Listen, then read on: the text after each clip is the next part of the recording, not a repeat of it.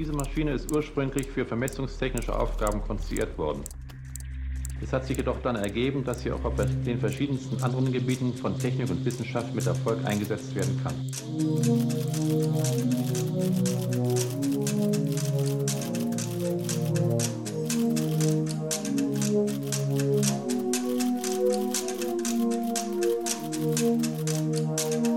Hi, are we on now? So stay, Xyril. Hallo Timeless. Äh, eine kleine Premiere haben wir heute am Start. Das muss ich gleich mal vorweg schicken.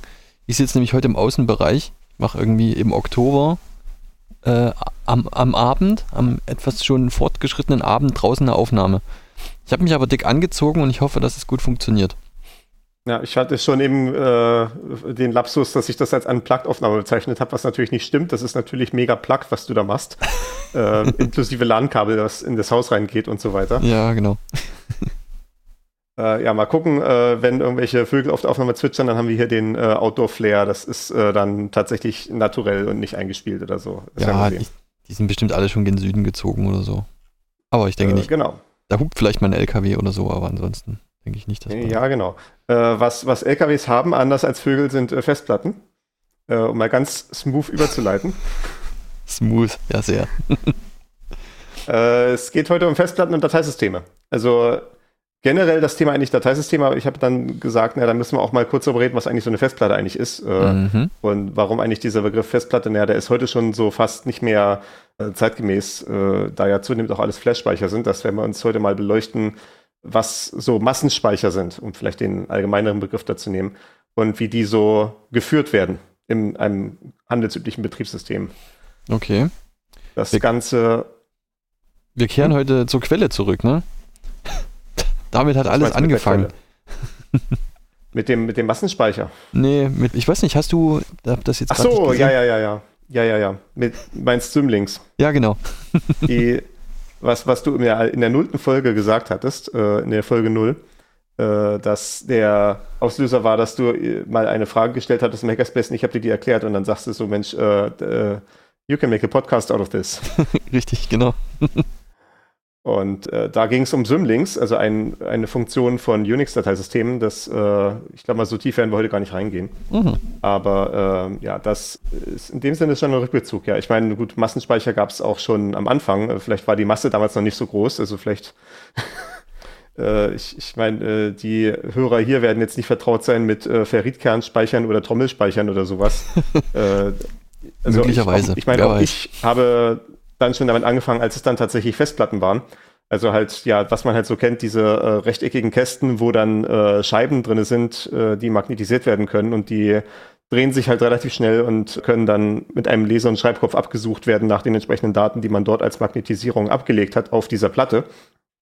Ja, das Ganze hoffentlich langlebig. Und äh, das, das, ist, das ist halt, was man so im engeren Sinne als Festplatte bezeichnet. Vielleicht sollte man wirklich vom Massenspeicher reden, denn wir haben ja auch heutzutage äh, Flash-Speicher, also wo es dann quasi in einem Computerchip gespeichert wird. Äh, wir hatten ja in der Folge 26 zur Energieeffizienz hat man mal kurz erklärt, wie so Transistoren funktionieren, dass man da so Elektronen reinpacken kann an einer Seite, um dann da ein, wie ein Relais einen äh, Durchfluss zu aktivieren oder zu deaktivieren. Und äh, so wie man halt in so einen Transistor halt kurzzeitig solche Elektronen reinsortieren kann, so kann man auch, wenn man bestimmte Anordnung von Transistoren baut, eine äh, Speicherzelle bekommen, wo ein bestimmter Zustand gehalten werden kann. Also wo man einmal Elektronen reinpumpt und dann kann man das halt dadurch lesen, dass man halt sieht, dass die Elektronen immer noch da rumstehen. Oder man kann sie auf die andere Seite schieben, um dann halt aus der 1 eine Null zu machen und dann halt sehen, dass da die Elektronen jetzt umsortiert wurden und so sich wieder die Null ergibt. Das ist äh, ja grundsätzlich auch in äh, dementsprechenden Transistorschaltkreisen möglich und damit kann man dann einen Flash-Speicher bauen, zum Beispiel, was dann halt bedeutet ja einen, einen Speicher, den man halt, wo man halt in so einem Chip wirklich Daten ablegen kann. Okay. Und das hat ja dann auch Anwendungen ermöglicht, wo sowas wie eine Festplatte vollkommen unrealistisch wäre. Also zum Beispiel eine SD-Karte hat einfach nicht den Platz dafür, so eine sich drehende Metallscheibe zu haben und noch einen Lesekopf, der da wie drauf rumfahren kann. Dafür sind diese Dinge einfach viel zu klein. Äh, oder auch schon sowas wie ein USB-Stick, da passt all das nicht rein. Also so eine Mechanik für Festplatten, also diese normalen Festplatten, die man so kennt, die großen, die man in Desktop-PCs verbaut, die sind im 3,5 Zoll Format. Also die haben eine Breite von halt dreieinhalb Zoll. Was ist das? Das sind so 8, irgendwas Zentimeter. Es ich geht werde dann das kurz eruieren. Das kannst du natürlich einmal in Units eingeben in unser Lieblingsprogramm. Das kleinste, was man kriegen kann bei Festplatten äh, in solchen Baugrößen, sind 1,8 Zoll. Für Notebooks und so, das sind dann 4,5 Zentimeter. Äh, allerdings, äh, ja, solche Festplatten werden heute nicht mehr verwendet, wirklich, weil es halt wesentlich kompaktere SSDs gibt, die auch vergleichbare Datenmengen speichern können. Sind dann halt zwar so ein bisschen teurer immer noch pro Menge, die gespeichert wird. Also so für das große Archiv will man vielleicht trotzdem noch eine tatsächliche sich drehende Festplatte haben. Aber so für den, die normale äh, Partition, wo das Betriebssystem drauf liegt, hat man eigentlich heutzutage fast überall SSDs. Also halt äh, dementsprechende ja, Solid-State-Drives, ne? also wo halt das äh, der Solid State halt heißt quasi, man hat einen Festkörper, wo man das halt dann ablegt, so wie ich das gerade beschrieben hatte, in dem ja. äh, äh Computerchip, wo man Elektronen an die richtige Stelle sortiert, damit dann dort ein langfristiger Speicherzustand eintritt. Ja, ich habe jetzt gerade mal nachgeschaut, also dreieinhalb Inch oder Zoll sind 8,89 Zentimeter. Ja, ich doch ganz gut überschlagen. Ganz gut 8, dran, irgendwas. Ähm, genau. Das ist also unsere Festplatte wenn man dann aus Sicht des Betriebssystems auf die Sache raufguckt, dann sieht man dort nicht äh, eine Festplatte oder eine SSD oder sowas. Das ist erstmal an und für sich, äh, Fußnote, es gibt Details, aber an und für sich ist es dem System relativ egal, ob es jetzt das eine oder das andere ist. Für das Betriebssystem ist das alles ein sogenannter Blockspeicher oder, oder blockbasierter Speicher. Im Englischen sagt man Block Storage. Mhm. Und der Grund dafür ist, das hatten wir schon mal in der Speicherhierarchie-Folge beschrieben, das war Folge 7, dass äh, wenn mit dem Arbeitsspeicher geredet wird, dann wird der immer in bestimmten Zeilen mit einmal bearbeitet. Also dann zum Beispiel wird eine ganze 4 Kilobyte Zeile oder sowas äh, in den Arbeitsspeicher geschrieben oder wieder rausgeholt. Ja. Und äh, das wird dann halt in den CPU-Cache abgebildet, also eine Ebene weiter oben oder, oder unten, je nachdem, wie man es sortiert. Also der Speicher, der ein Stückchen näher dran ist am tatsächlichen Rechenvorgang. Und genauso wie das beim RAM halt in diesen festen Größenordnungen geht, so ist es auch bei der Festplatte. Da äh, kann man quasi durch das Kabel zur Festplatte hin kann man halt äh, bestimmte Befehle schicken, was man jetzt gerade an Daten lesen möchte. Und diese Befehle, Befehle sind halt aus blanken Effizienzgründen auf feste Blockgrößen eingestellt, dass man halt nicht nach einzelnen Bytes fragen muss, sondern man fragt dann immer nach einem, einer bestimmten Blockgröße und einmal. Traditionellerweise waren das 512 Byte. Also, ah ja, ja okay. was, was, ist das mhm. so in Größenordnung? Das sind ein paar hundert Wörter. Naja, nicht mal ein paar hundert, vielleicht so knapp, knapp 100 Wörter, je nachdem, äh, äh, wie viele Wörter davon der oder das sind und wie viele Wörter dann Rechtsschutzversicherungsgesellschaft sind. ja. Ähm, so, so in der Größenordnung kann man sich das vorstellen. Und äh, heutzutage mittlerweile, da ja nun die Festplatten auch immer größer geworden sind, beziehungsweise die, die blockbasierten Speicher im Allgemeinen, hat es sich als effizient herausgestellt, in einer etwas größeren Größenordnung zu handeln. Und deswegen sind es stattdessen heutzutage 4 Kilobyte. Also es bleibt natürlich in der Zweierpotenz, also 4 Kilobyte in dem Sinne sind natürlich Key-B-Byte, also 4096 Byte. Okay, ja. Und äh, äh, das heißt also, das ist die kleinste Größeneinheit, die man auf so eine Festplatte mit einmal schreiben kann. Und äh, wenn man dann halt ein Programm hat, was einzelne Bytes äh, so in eine Datei schreibt, dann wird das halt vom Betriebssystem erstmal abgefangen und erstmal gesammelt. Und irgendwann geht es dann tatsächlich auf die Platte, wenn es dann danach aussieht, dass das jetzt wirklich alles war, was das Programm schreiben wollte.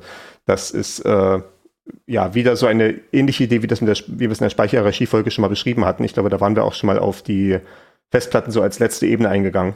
Aber letztendlich ist es halt genauso, wie das bei den bei der Ebene zwischen Cache und RAM ist, so ist es dann auch zwischen RAM und Festplatte, dass dann irgendwann, wenn die äh, Daten, die wir schreiben wollen, alle da sind und es dann auch soweit ist, dass wir es mal wirklich machen wollen, dass es dann auch tatsächlich gespiegelt wird.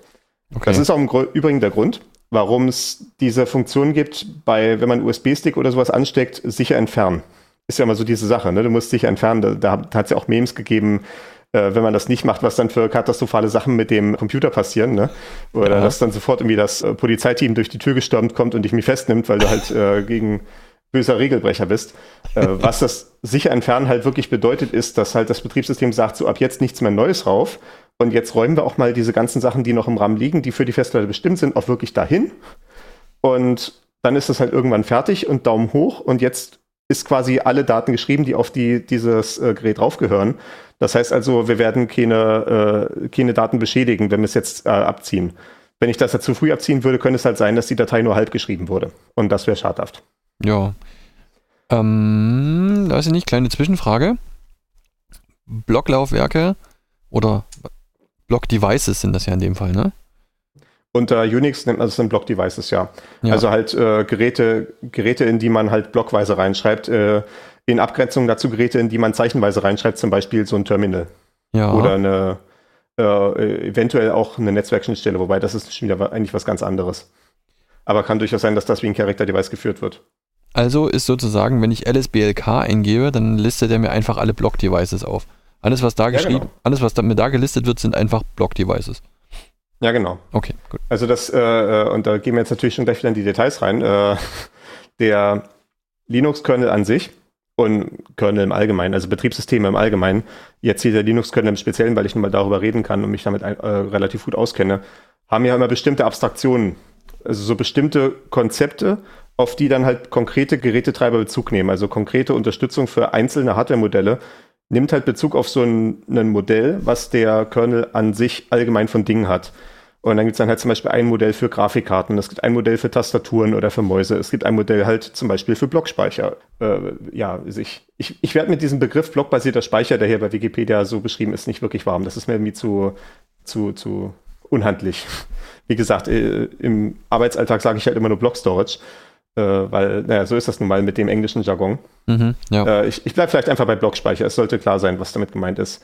Und äh, ja, so ist das dann halt auch im Linux-Kernel. Wie gesagt, äh, es gibt halt dieses Modell von Block-Devices und da fällt dann halt alles drunter, was halt in dieser Art und Weise betrieben wird, dass man da halt äh, blockweise Daten rausholen oder reinschreiben kann und eventuell auch noch andere Befehle durchschicken kann durch das äh, durch die entsprechende Leitung, um dann zum Beispiel sowas abzufragen wie äh, Gesundheitsdaten von der Festplatte. ah ja, Also okay. die Festplatte zum Beispiel, wenn die so eine Fehlerkorrektur hat beim Lesen, dann würde die halt auch mitzählen, wie oft so eine Fehlerkorrektur notwendig war, so dass man dann sehen kann, hier hat es jetzt angefangen, äh, dass das Ding irgendwie anfängt, Fehler zu finden und zu korrigieren. Also müsste man mal die Platte mal langsam austauschen vielleicht. Oder die Platte schreibt einfach so mit, wie viele Stunden war ich jetzt schon äh, gelaufen gewesen, wie oft wurde ich an- und ausgeschaltet und all solche Sachen. Mhm. Weil zum Beispiel bei äh, Festplatten trägt zur tatsächlichen mechanischen Ermüdung hauptsächlich das Andrehen und Abdrehen äh, bei. Also das ist ein wesentlicher Alterungsfaktor. Äh, das heißt, das kann man dann über solche Spezialkommandos auf diesen äh, Geräten abfragen und dann, wenn man halt äh, dementsprechend qualifiziert ist, eine Einschätzung treffen, weil es vielleicht an der Zeit ist, irgendwie eine neue Festplatte zu beschaffen oder vielleicht äh, ja, sich um ein Backup zu bemühen. okay, ja. Ich habe hier so eine kleine Liste vorbereitet. Das war so der schwierigste Teil von der Vorbereitung, weil, äh, wie wir alle wissen, ich bin ein Software-Typ und kein Hardware-Typ. Ich kenne halt so diese entsprechenden Begriffe so ein bisschen, einfach aus dem Grund, weil ich auch ab und zu mal einen Rechner zusammenbaue oder mich irgendwie mit äh, einer Komponentenauswahl auseinandersetze. Äh, aber war mal, um so ein bisschen die ganzen Akronyme aufzuführen, mal einen Überblick zusammengestellt, was es denn so tatsächlich für blockbasierte Speicher gibt und wie man irgendwie die Dinger an den PC ranhängt. Ja. Die bekannteste Sache davon sicherlich bei Weitem ist USB. Äh, also ja, klassischerweise dieser äh, rechteckige, äh, rechteckige Buchse außen am PC dran, äh, beziehungsweise wenn es dann schon USB-C ist, diese ja äh, nicht ganz ovale, also das, das, das abgerundete Rechteck, äh, wo man dann ja alles Mögliche anstecken kann, also externe Festplatten, CD-Laufwerke, Tastaturen, Mäuse, Mini-Raketenwerfer und so weiter. Also ich weiß ja auch noch, das hat angefangen Ende der 90er Jahre, dass es dann so den ersten USB-Standard gab und äh, äh, das, dann hat es dann so Anfang der 2000 Jahre halt so eine kambrische Explosion gegeben, dass es dann plötzlich alle möglichen wilden Kateg äh, Technikkategorien gab, die man halt so an so einem PC anstecken konnte. Also halt sowas wie dann so den Tassenwärmer war ja so das ganz klassische Beispiel halt, Ja, dass genau. halt über diesen über diesen USB-Port halt einfach irgendwie so ein bisschen Strom ziehen kann und dann dadurch da so eine Kochplatte erwärmt. Äh, Und äh, das, das ist halt die Magie von diesem äh, USB halt, weil das U steht ja für Universal, also der Universal Serial Bus, der äh, universelle serielle Bus. Ja. Und äh, Bus dabei einfach quasi eine Schnittstelle, äh, das hat, hat jetzt nichts mit äh, ÖPNV zu tun, äh, einfach eine Schnittstelle, wo verschiedene Geräte über, einen, über eine Verbindung angebunden sind an dann zum Beispiel den Hauptprozessor. Äh, also quasi man hat dann halt eine einzige Schnittstelle, wo dann am Ende irgendwo ein Verteiler, wie so eine Verteilersteckdose quasi ist, wo dann zehn Geräte dranhängen können und die können alle über diesen einen Bus mit der CPU reden, indem die CPU dann halt sagt, ich möchte jetzt bitte mit Gerät 17 reden, hier ist mein Datenpaket. Und dann kommt als nächstes irgendwie von, Paket, von Gerät 14 irgendwie ein Datenpaket zurück, was dann die CPU auch bekommen kann und äh, solche Sachen. Äh, Das ist, was äh, dieses, dieser Begriff Bus aussagt. Und halt, wie gesagt, ja, der, Universe, äh, der, der universelle serielle Bus, äh, der halt dafür gedacht war, alle möglichen Sachen anzubinden, die man halt irgendwie so vorfinden kann. Also ich weiß ja nicht, es, es kennen wahrscheinlich Leute gar nicht mehr, wie es äh, so in den 90er Jahren war. Da gab es dann halt an jedem PC halt hinten dran eine, eine Buchse für die Tastatur und eine andere Buchse für die Maus und eine andere Buchse für einen Joystick, wenn man sowas hatte. Oh. Eine andere Buchse für einen Drucker, eine andere äh, Buchse für einen Monitor und so weiter und so fort. Und die Idee bei diesem USB war halt, dass man anstatt halt immer eine einzige Buchse von einem Typ zu haben, was ja total inflexibel ist, dann kann, man auch nicht mehr als eins von diesen Geräten anschließen, dass man halt einfach so eine Reihe von USB-Steckplätzen hat und äh, USB kann alles abdecken in irgendeiner Form, zumindest so einigermaßen. Ne? Also es gab natürlich diverse Sachen, die man halt noch nicht abbilden konnte, weil USB gerade in den ersten Versionen einfach sehr geringe Datenraten hatte, zum Beispiel. Das heißt also, Monitore waren nicht möglich. Das haben wir ja auch in der äh, 2D-Grafikfolge schon ausführlich besprochen, was einfach für eine schiere Datenrate ist, ist halt äh, 60 Bilder pro Sekunde mit so und so vielen Millionen Pixeln durch ein Kabel zu quetschen. Das, das hätte USB in den ersten Versionen nicht leisten können. Das gibt's ja jetzt erst seit USB äh, 3, dass diese Bandbreite hinreichend vorhanden ist dafür. Also Ah ja, okay. beziehungsweise dann Mhm. halt äh, Thunderbolt. Äh, oder halt im USB-C, äh, ja, da kann man, da kann man dann äh, auch Bilder mit ansteuern, äh, nicht Bilder, Monitore mit ansteuern. Aber für sowas halt wie eine Tastatur reicht's. Ne? Eine Tastatur, die braucht nicht wirklich Datenrate. Wie oft schicke ich denn bitte wohl eine Taste durch? Ne? Also ich drücke hier vielleicht irgendwie, wenn ich ganz schnell tippe, wie viermal pro Sekunde vielleicht eine Taste. Und das ist dann irgendwie so ein paar Byte an Informationen, ne? das ist nicht viel. Genauso mit einer Maus, äh, da kommt vielleicht ein bisschen mehr, wenn, wenn ich die mir bewege und die hat so eine Abtastrate vielleicht ein paar tausend Mal pro Sekunde. Da kommt aber auch nicht so mega viel durch. Und äh, selbst ein Drucker oder sowas, ne, wenn ich ein PDF zu einem Drucker schicke, das ist auch nicht allzu viel Daten, das sind ein paar Megabyte, aber äh, das, das geht schon noch. Jo. Und all diese Sachen konnte man dann halt über USB anbinden, sodass dann halt dieser ganze Zoo von äh, Einzelsteckern weggefallen ist. Also äh, in dem Sinne eine absolut grandiose Entwicklung und das, äh, man sieht ja auch, der Siegeszug äh, geht immer weiter. Und da ist halt auch Festplatten eine mögliche Anwendung gewesen. Das kennt man ja auch, ja, so vielleicht als das ganz ein, als die ganz einfache Datensicherung, dass man so eine Festplatte hat, die man über USB ansteckt und dann kann man da halt irgendwie die ganzen Bilder und äh, Urlaubsvideos und so weiter raufladen und die dann irgendwie in den Schrank tun. Und ja, äh, ja dann, dann muss man hoffen, dass das irgendwie eine einigermaßen hochwertige Festplatte war, die dann auch in ein paar Jahren noch funktioniert. Ansonsten sind dann die Urlaubsbilder weg. äh, oder man hat daran gedacht, auch zwei Datensicherungen zu machen für genau diesen äh, Eventualitätenfall. Ja, Backup-Strategien, Äh, ne? Ganz eigenes Ja, Feld. Back Back Backup-Strategien ist, ein- ja, ja, das ist gar nicht so einfach. Also ich, ich habe halt auch prinzipiell diese Methode, ich habe hier so eine externe Festplattengehäuse, äh, also so eins, wo ich aufmachen kann und kann eine Festplatte reintun. Und ich habe halt äh, solche Einbaufestplatten, äh, mehrere Stück rumzuliegen, auch ein relativ groß, so dass auch wirklich alle meine Daten draufpassen. Und ich habe dann halt drei Stück davon. Zwei sind halt außer Haus bei vertrauenswürdigen Personen. Und wann immer ich die halt besuche oder die mich besuchen, tauschen wir halt einmal die Platten aus, weil eine habe ich immer da zum Neubefüllen. So dass es halt auch wirklich nur so ist, ich muss diese Person im Zweifelsfall nur für zwei Minuten sehen, wir tauschen kurz die Platten aus und fertig. Und dann habe ich immer relativ aktuelle, komplette Backups, auch in anderen Wohnungen. Also auch für den Fall, dass meine Wohnung abbrennt, bin ich dann einigermaßen gerüstet. Mhm. Äh, natürlich sind die Platten dann auch verschlüsselt, dass äh, äh, da jetzt niemand nicht an meine privaten Dokumente und so weiter rankommt. Das wäre ja auch nicht so schön. Das ist also USB. Ich habe jetzt schon anklingen lassen, USB ist halt für externe Sachen. Äh, für interne Festplatten gibt es dann andere Schnittstellen. Das ist ja dann auch, wenn ich dieses äh, Festplattengehäuse, was ich hier habe, aufmache, da fällt halt außen USB raus, aber innen drin hat es dann einen anderen Stecker, der nennt sich SATA. Serial AT Attachment habe ich hier als äh, Auflösung gelesen. Also AT ist eine bestimmte Art von IBM-PC aus den 80er Jahren, wo dann dieses, dieser AT Attachment Standard herkam, also halt quasi ja ein, ein Standard für einen Stecker, wo man Zusatzgeräte an so einen AT-Computer ranhängen kann. Und äh, Serial ATA, also SATA, ist dann halt die Weiterentwicklung davon. Ah ja, okay. Mhm. Äh, und das ja, ist halt so, was man als äh, Endverbraucher kennt, wenn man schon mal einen PC selber zusammengebaut hat. Da hat man halt immer diese Festplatten mit so einem SATA-Stecker und man hat den entsprechenden SATA-Stromstecker dafür. Dann geht dann der SATA-Stromstecker meistens ins Netzteil rein und das SATA-Datenkabel geht dann zum Mainboard, sodass es dann halt mit der CPU reden kann. Ja. Und damit natürlich dann mit dem Betriebssystem. Und das sind tatsächlich Punkt-zu-Punkt-Verbindungen. Also wir sehen auch, wir haben hier nicht dieses Wort Bus drin. Das ist jetzt nicht so, dass man auf einem SATA-Stecker irgendwie zehn äh, Geräte ansteuern könnte, sondern es ist wirklich eins zu eins. Äh, da muss man also im Zweifelsfall irgendwie beim Kauf drauf achten, wenn man jetzt irgendwie sein äh, gigantisches äh, Datengrab irgendwo hinstellen möchte, äh, wo dann irgendwie zehn Festplatten drin sind, muss man auch gucken, dass man ein Mainboard hat, das halt zehn SATA-Anschlüsse hat. Oder man muss sich halt für das Mainboard noch eine Erweiterungskarte holen, um weitere SATA-Anschlüsse zu kriegen. Mhm. Also Okay, die sind ja. halt äh, eins zu eins mit den Festplatten oder auch CD-Laufwerken oder Diskettenlaufwerken oder so, die da angeschlossen werden, stehen in Relation.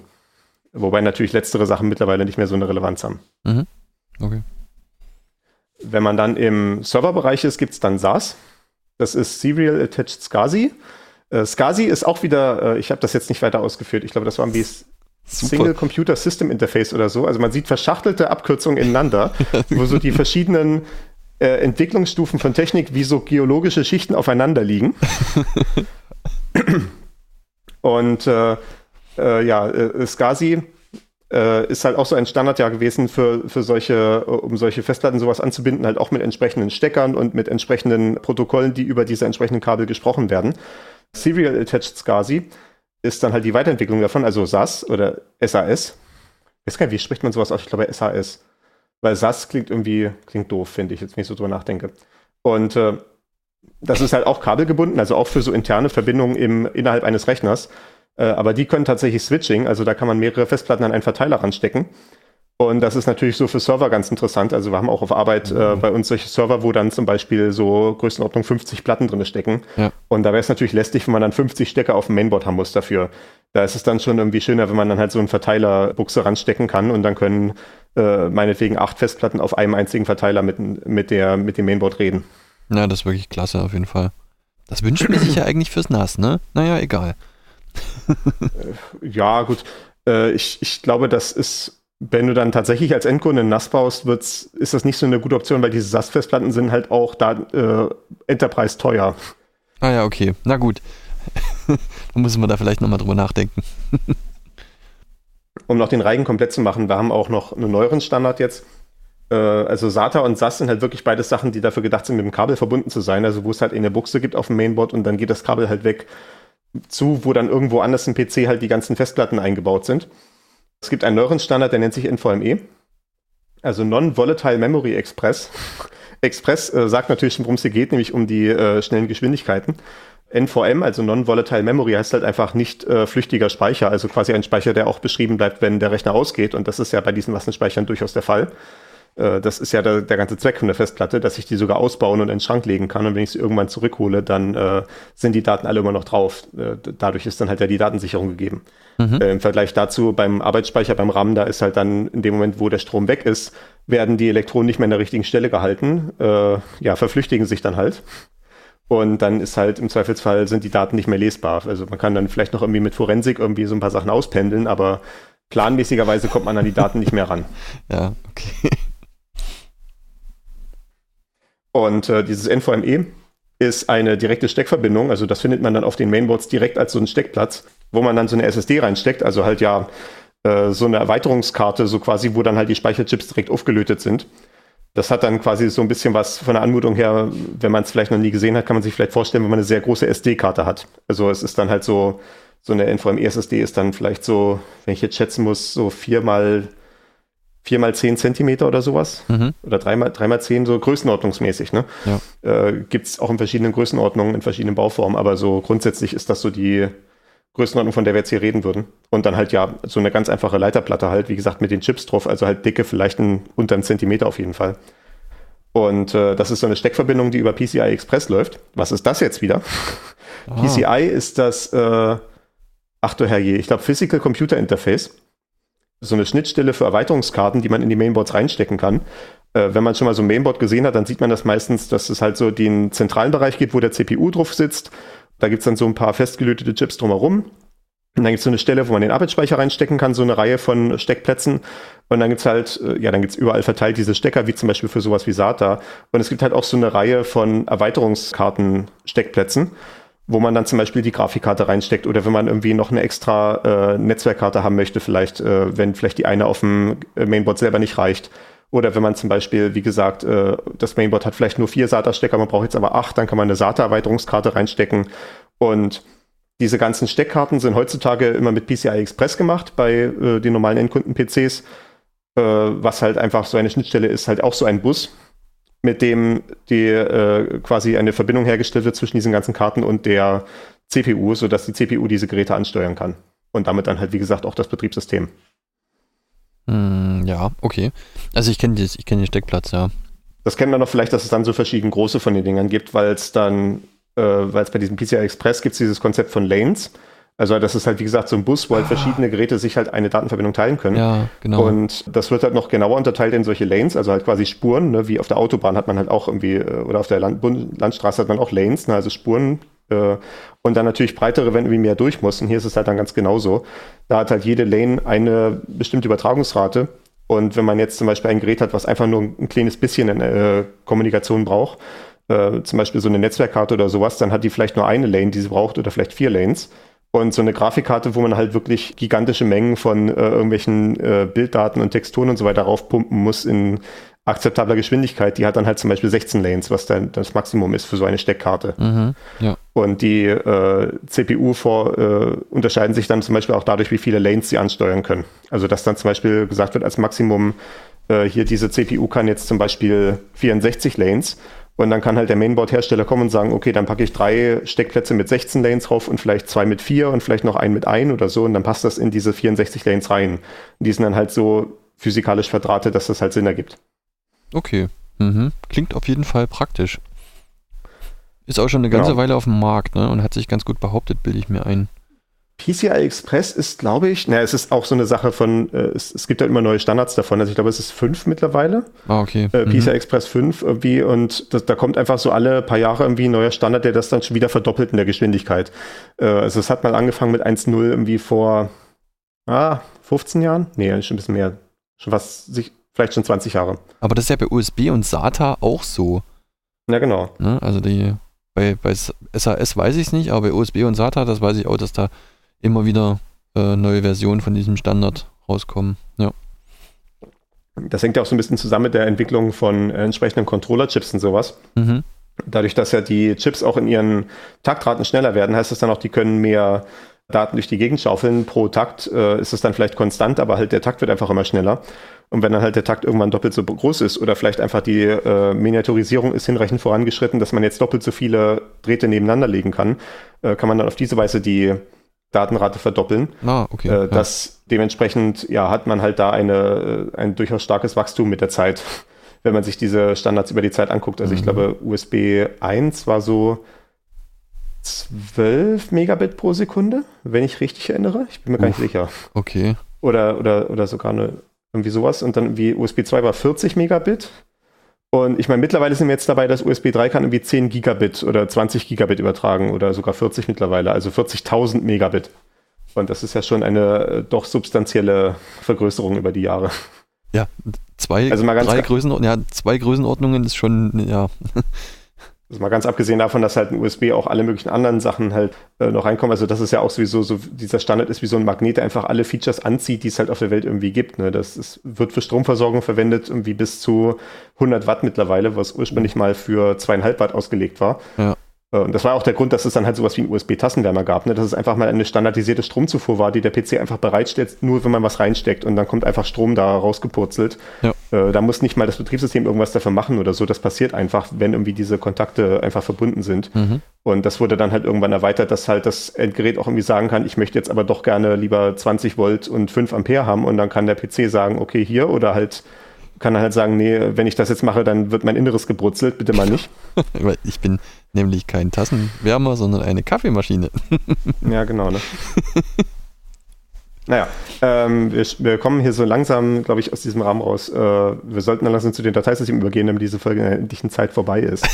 ähm, noch eine Sache, die uns aufgefallen ist äh, in der Vorbereitung, dass irgendwie in jeder von dieser Abkürzungen hier Serial vorkommt, also seriell. Äh, also seriell, in dem Fall eine Abgrenzung zu parallel. Das halt äh, Parallelübertragung heißt halt, man überträgt halt mehrere Daten mit einmal, also zum Beispiel halt mehrere Bits werden auf verschiedene Leitungen gleichzeitig übertragen, während seriell heißt einfach alles ineinander. Mhm. Und das ist ja durchaus erstmal überraschend, beziehungsweise es war für uns erstmal überraschend, so als äh, was Hardware-Design angeht, relativ unbescholtene äh, Computer-Nerds, warum seriell eigentlich besser ist, beziehungsweise warum es sich offenbar so durchgesetzt hat. Denn äh, naiv würde man ja annehmen, ne, wie es ja bei den PCI-Lanes auch der Fall ist, wir machen einfach mehrere von den Dingern parallel, dann wird es schneller. Das Problem ist aber, wenn man was wir eben gesagt haben, dass diese Busse mit der und äh, Verbindungen und sowas werden mit der Zeit immer schneller, wenn der technische Fortschritt halt vorangeht. Und wenn man in höhere Geschwindigkeiten reinkommt, dann wird die Synchronisierung zwischen diesen verschiedenen äh, nebeneinander laufenden Lanes immer schwieriger. Äh, bei PCI Express ist das nicht so das Problem, weil dann die Lanes tatsächlich separat voneinander gefahren werden. Also die werden dann halt so wie separate Netzwerkleitungen verwendet und da werden halt einzelne Pakete rübergeschickt. Die dann auch jeweils immer nur über eine Lane gehen. Und dadurch ist es dann nicht so schlimm, wenn das Bitflippen auf dem einen Lane aus dem Takt gerät mit dem auf dem anderen. Das ist einfach nicht relevant. Das wird einfach, da wird dann halt irgendwie das äh, Paket gesammelt, bis es halt komplett da ist und dann halt irgendwie weitergeschickt. Mhm. Okay. Äh, während das halt bei so einer parallelen Leitung äh, dann halt erforderlich wäre, quasi wenn man acht Bits gleichzeitig überträgt, dass die halt auch gleichzeitig auf der anderen Seite ankommen. Außerdem mit diesen parallelen Leitungen hat man dann das Problem, dass die natürlich äh, übersprechen. Also es gibt dann halt Interferenz zwischen diesen elekt elektromagnetischen Feldern, die diese äh, Kabel halt aussenden. Und das heißt halt, äh, also dass man eigentlich äh, eine relativ komplexe Kompensationsrechnung machen muss. Und das wird auch gemacht, soweit wir gelernt haben. Wir lassen uns da gerne von Leuten korrigieren, die tatsächlich Schaltkreise entwerfen, äh, gerade auch irgendwie auf dieser Größenordnung von mikroskopischen Transistoren und sowas. Mhm da wird dann im Teil vom Designprozess halt das, äh, die Anordnung dieser ganzen Leiterbahnen und so optimiert, äh, sodass dann halt diese Übersprechen möglichst gering wird oder möglichst definiert, sodass man es dann rausrechnen kann. Und das ist natürlich bei so einem so ein, etwas wie einem Kabel einfach nicht möglich, weil das einfach äh, ja halt auch wie auch immer liegen kann, wie es halt der entsprechenden Endanwender gerade irgendwie einbaut. Oder es kann davon abhängig sein, wie irgendwie die Gehäuseform ist, was man natürlich im Vorhinein alles nicht weiß. Deswegen wäre halt dieses Übersprechen oder diese Interferenz wesentlich schwieriger zu kompensieren bei so einer parallelen Bus. Und dementsprechend ist man halt zu den seriellen Bussen übergegangen. Und dann hat man halt immer nur ein Signal, was man mit einmal durchschickt. Da macht man noch eine Fehlerkorrektur oben drauf. Und dann äh, muss man sich hoffentlich nicht mehr darum kümmern, dass es äh, ja, zu großen Problemen kommt. Okay, ähm, ich habe da so drüber nachgedacht, IDE, ne? Also diese, diese grauen, flachen Kabel, das wäre ja wahrscheinlich auch ja. ein paralleler Standard gewesen, ne? Das kann gut sein. Ja, okay. Also äh, allgemein einfach nur, dass diese ja, IDE, was du als ID kennst, ist Parallel-ATA, ja. Mhm, okay. Ja, einfach nur, dass es halt so viele Pins hat, äh, deutet schon mal darauf hin, dass es wahrscheinlich parallel gelaufen ist. Das war ja bei, das originale USB war ja wirklich nur vier Ports, äh, also vier Pins. Ja. Äh, quasi äh, halt, ja, Spannung, die Masse und halt zwei Pins für Daten. Mhm. Also quasi zwei Pins für Plus und Minus, beziehungsweise dann halt Plus und Masse, äh, wo, der, wo, der, wo die Stromversorgung rüberläuft. Ja. Und dann halt zwei Pins, wo die äh, äh, Daten zwischen hin und her geschickt werden. Mhm. Okay. Und mittlerweile ist es ein bisschen mehr geworden, weil ja zum Beispiel so ein USB-C-Stecker kann ja auch äh, ein HDMI-Signal führen und HDMI hat 20 Pins, äh, glaube ich, oder Größenordnung zumindest. Äh, lass es ein, zwei weniger sein oder mehr. Das ist ja in USB-C heutzutage alles abgebildet, was mhm. ja auch durchaus zur Verwirrung beiträgt mit USB-C. Okay, gut. Das war jetzt unsere Behandlung von Blockspeichern als physikalisch existierendem Gerät. Jetzt abstrahieren wir von dem Ganzen und gucken jetzt wie ein Betriebssystem drauf. Wir sehen also Block-Devices und wir fragen uns jetzt, was machen wir damit? Weil das ist natürlich erstmal nur so ein großes Datengrab und wie wissen wir jetzt, wo wir was hinschreiben wollen und wie ordnen wir das Ganze? Wir bräuchten also eigentlich in irgendeiner Form so eine Form von Datenbank. Das hatten wir in Folge 12 besprochen, ja. die heute zum Zeitpunkt der Aufnahme ziemlich genau ein Jahr alt ist. Oh mein Gott. Wir werden alt. Naja. da hatten wir eingeführt Datenbanken, was eine relativ stringente Definition hat mit relativ vielen Anforderungen. Und ich hatte damals schon besprochen, dass Dateisysteme ja eigentlich nicht so ganz in die Sache reinfallen, weil sie diverse Sachen nicht erfüllen, die man von so einer Datenbank im engeren Sinne erwarten würde. Wir hatten diese Sache mit der widerspruchsfreien Speicherung nicht. Also, dass man zwischen verschiedenen Daten in der Datenbank Beziehungen herstellen kann sondern beim Dateisystem ist es halt so, dass jede Datei halt für sich genommen irgendwo hingelegt wird und dann ist halt nichts darüber ausgesagt, wie sich diese Datei jetzt zu anderen Dateien verhält, außer dass sie vielleicht zufälligerweise im selben Ordner liegt oder, oder irgendwie eine Ebene drunter oder drüber oder was auch immer. Und es gibt keine Unterstützung für bedarfsgerechte Darstellungsformen. Das hatten wir auch bei so einer Datenbank, dass man dann zum Beispiel so Summen bilden kann über gleichartige Datensätze oder eine Mittelwertbildung oder äh, all solche Sachen. Ja. Äh, und dadurch halt einen Report zum Beispiel generieren kann. Und auch das haben wir beim Dateisystem nicht, weil halt, wie gesagt, jede Datei liegt halt nur für sich alleine. Also im Prinzip ist ein Dateisystem, auch wie wir es damals beschrieben hatten in der Datenbankfolge, eine besondere Form von einer Key-Value-Datenbank. Also dass halt zu einem Pfad im Dateisystem halt ein bestimmter Dateien halt zugeordnet wird. Okay, gut. Was ich jetzt hier quasi, um den Blickwinkel ein bisschen zu drehen, jetzt hier als alternative Perspektive aufgemacht äh, habe in, mein, in den Shownotes, ist, dass die, dass man ja im Prinzip eine Datei verstehen kann als so ein quasi Mini-Massenspeicher. Denn in so einer Datei kann ich ja im Prinzip auch beliebig viel reinschreiben. Da kann ich ja auch Gigabyte und Terabyte äh, große Dateien haben. Also wenn ich jetzt zum Beispiel irgendwie so ein so, ein, so ein Kinofilm oder sowas als Datei rumliegen habe, dann ist das ja irgendwie Gigabyte groß oder irgendwie ein 4K äh, YouTube-Video, all solche Sachen. Oder eine Aufzeichnung von einem Livestream. Es ist halt meistens Video, wenn man wirklich über große Dateien redet, ne? Oder man hat halt vielleicht so eine virtuelle Maschine, ist ja auch irgendwie eine große Datei, ne? Das genau. ist ja quasi ein, ein Massenspeichergerät. Ja. Ein virtuelles Massenspeichergerät, was halt wiederum in einer Datei rumliegt. Und damit, ja, ist es ja quasi per Definition eine Art von Massenspeicher. Und im Prinzip ist ein Dateisystem ganz einfach gesagt erstmal die Möglichkeit, so einen Massenspeicher zu zerschnippeln in viele einzelne kleine Massenspeicher namens Dateien. Und außerdem kann man da noch so ein paar Metadaten mitführen. Also halt nicht nur die Daten, die in der Datei selber drinne stehen, sondern noch so ein paar extra Daten drumherum, halt den Namen natürlich, wann es erstellt wurde, wann es zum letzten Mal bearbeitet wurde, äh, Zugriffsrechte, wem es gehört, äh, äh, all solche Sachen. Werden dann auch in der standardisierten Weise mitgeführt. Und die wesentliche Aufgabe des Dateisystems ist dann dafür zu sorgen, dass dieser große Massenspeicher im Hintergrund, dieser Blockspeicher, auf diese einzelnen Dateien verteilt wird. Okay, ja, ich kann folgen. Genau, das mal sich anzugucken in der Praxis, was das dann bedeutet. Du kannst ja mal in unser Repo reingehen, wo wir unsere ganzen Dokumente äh, zu dem Podcast rumliegen haben. Ja. Und kannst dann mal DU-H machen. Im Repo? Okay. Ja. Oder machen wir es vielleicht auf dem Episodenordner. Da haben wir nicht diesen ganzen Git-Kram noch mit dabei. Genau, wenn ich das jetzt hier gemacht habe, also wir haben jetzt den Befehl DU ausgeführt unter Unix. Man sieht auch an der Kürze des Namens, das ist einer von diesen allerersten Befehlen. Äh, die waren, das sind meistens die, die besonders kurz sind, als noch der ganze Namensraum frei war. Und DU heißt Disk Usage. Genau. Also da gibt man dann halt einen Pfad rein und dann zeigt es einem so rekursiv auf, wie viel Festplattenplatz dieser, diese ganze Ordnerstruktur tatsächlich braucht. Mhm. Weil natürlich erstmal, wenn ich einfach nur trivialerweise auf eine Datei raufgucke, ich sage vielleicht, ich habe hier eine Textdatei, da steht drei Kilobyte Text drin. Äh, dann könnte ich halt sagen, okay, das heißt also dementsprechend, äh, diese Datei braucht halt drei Kilobyte Speicher, aber wie gesagt, das Dateisystem führt ja auch noch Metadaten mit. Den Dateinamen, Stelldatum, Zugriffsrechte und solche Sachen. Mhm. Das heißt also, es kann auf keinen Fall bei diesen 3 Kilobyte bleiben. Es müsste halt zumindest schon mal 3,1 Kilobyte sein oder was auch immer. Und dann muss man dann noch eine Struktur drum bauen. Das heißt also, man hat halt auch noch Verzeichnisse und sowas, das fügt auch noch was hinzu. Und dann hat man ja dieses nächste Problem, dass, wie gesagt, es halt ein Blockspeicher ist. Also es ist sinnvollerweise sollte man die Dateien immer so in 4 Kilobyte Blöcken ablegen. Und das sehe ich ja auch tatsächlich, wenn ich mir hier die Sache angucke, dann sehe ich als Disk Usage immer so äh, für jeden Ordner 8 Kilobyte oder 12 Kilobyte oder sowas. Ja, genau. Und halt auch unsere 3 Kilobyte Datei würde halt in einem einzelnen 4 Kilobyte Block abgelegt werden, in den allermeisten Dateisystemen zumindest.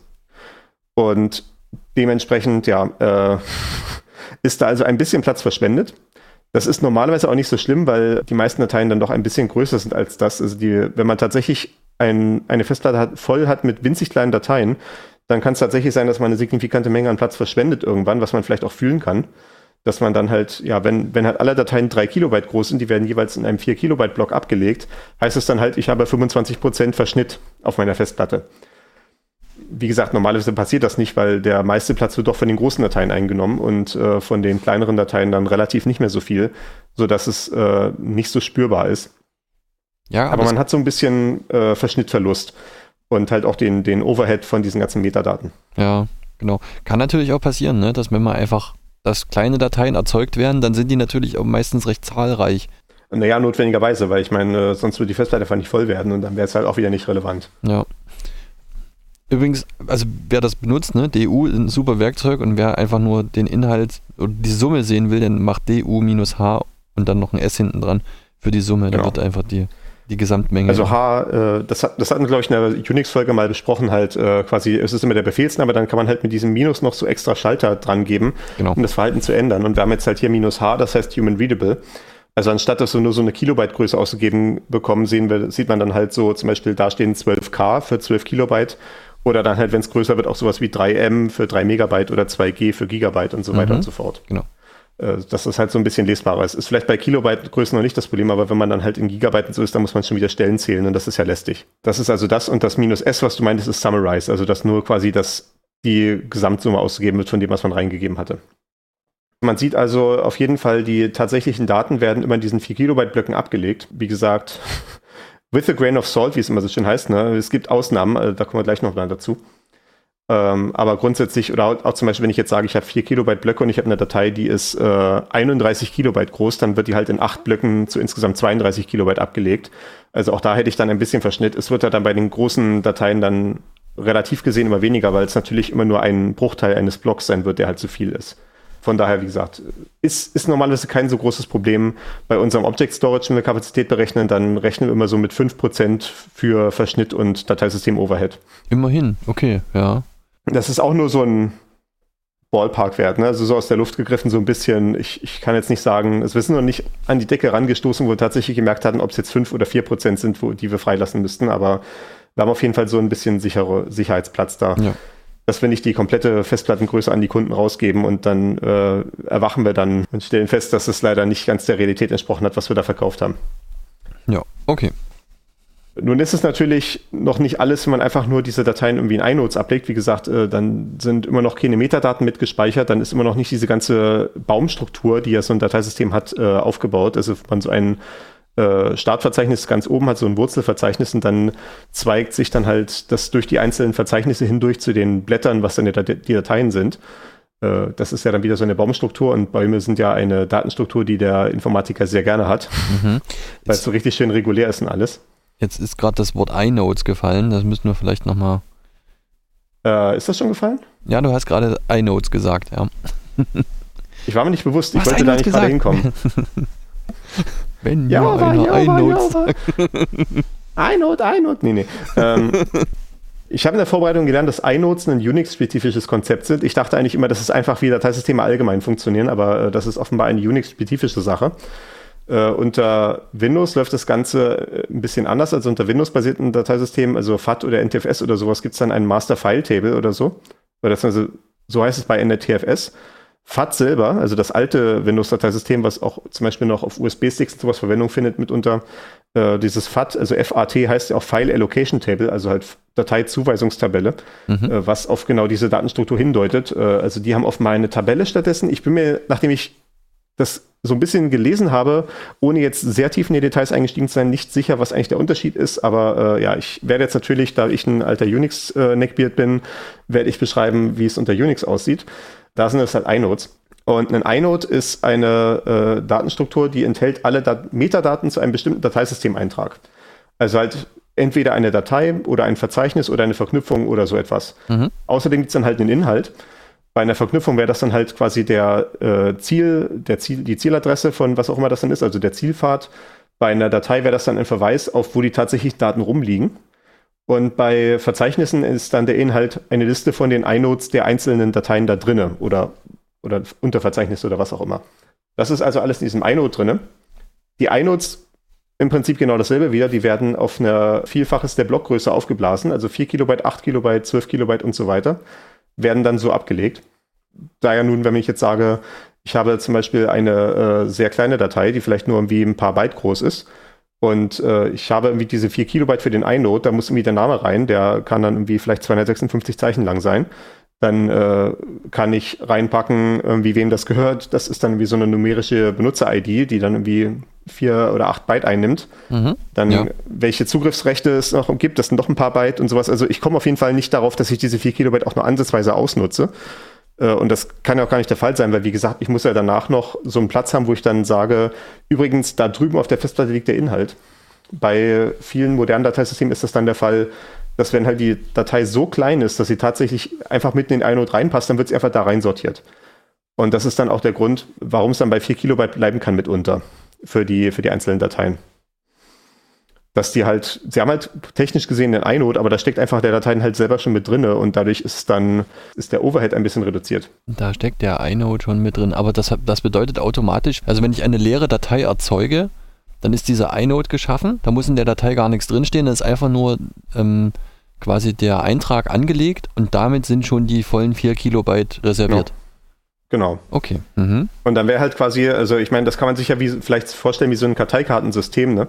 Diese iNodes haben dann nämlich auch Nummern und damit verweisen sie auch gegenseitig aufeinander. Also per Konvention, der allererste iNode für, den, für das Wurzelverzeichnis hat iNode Nummer 1.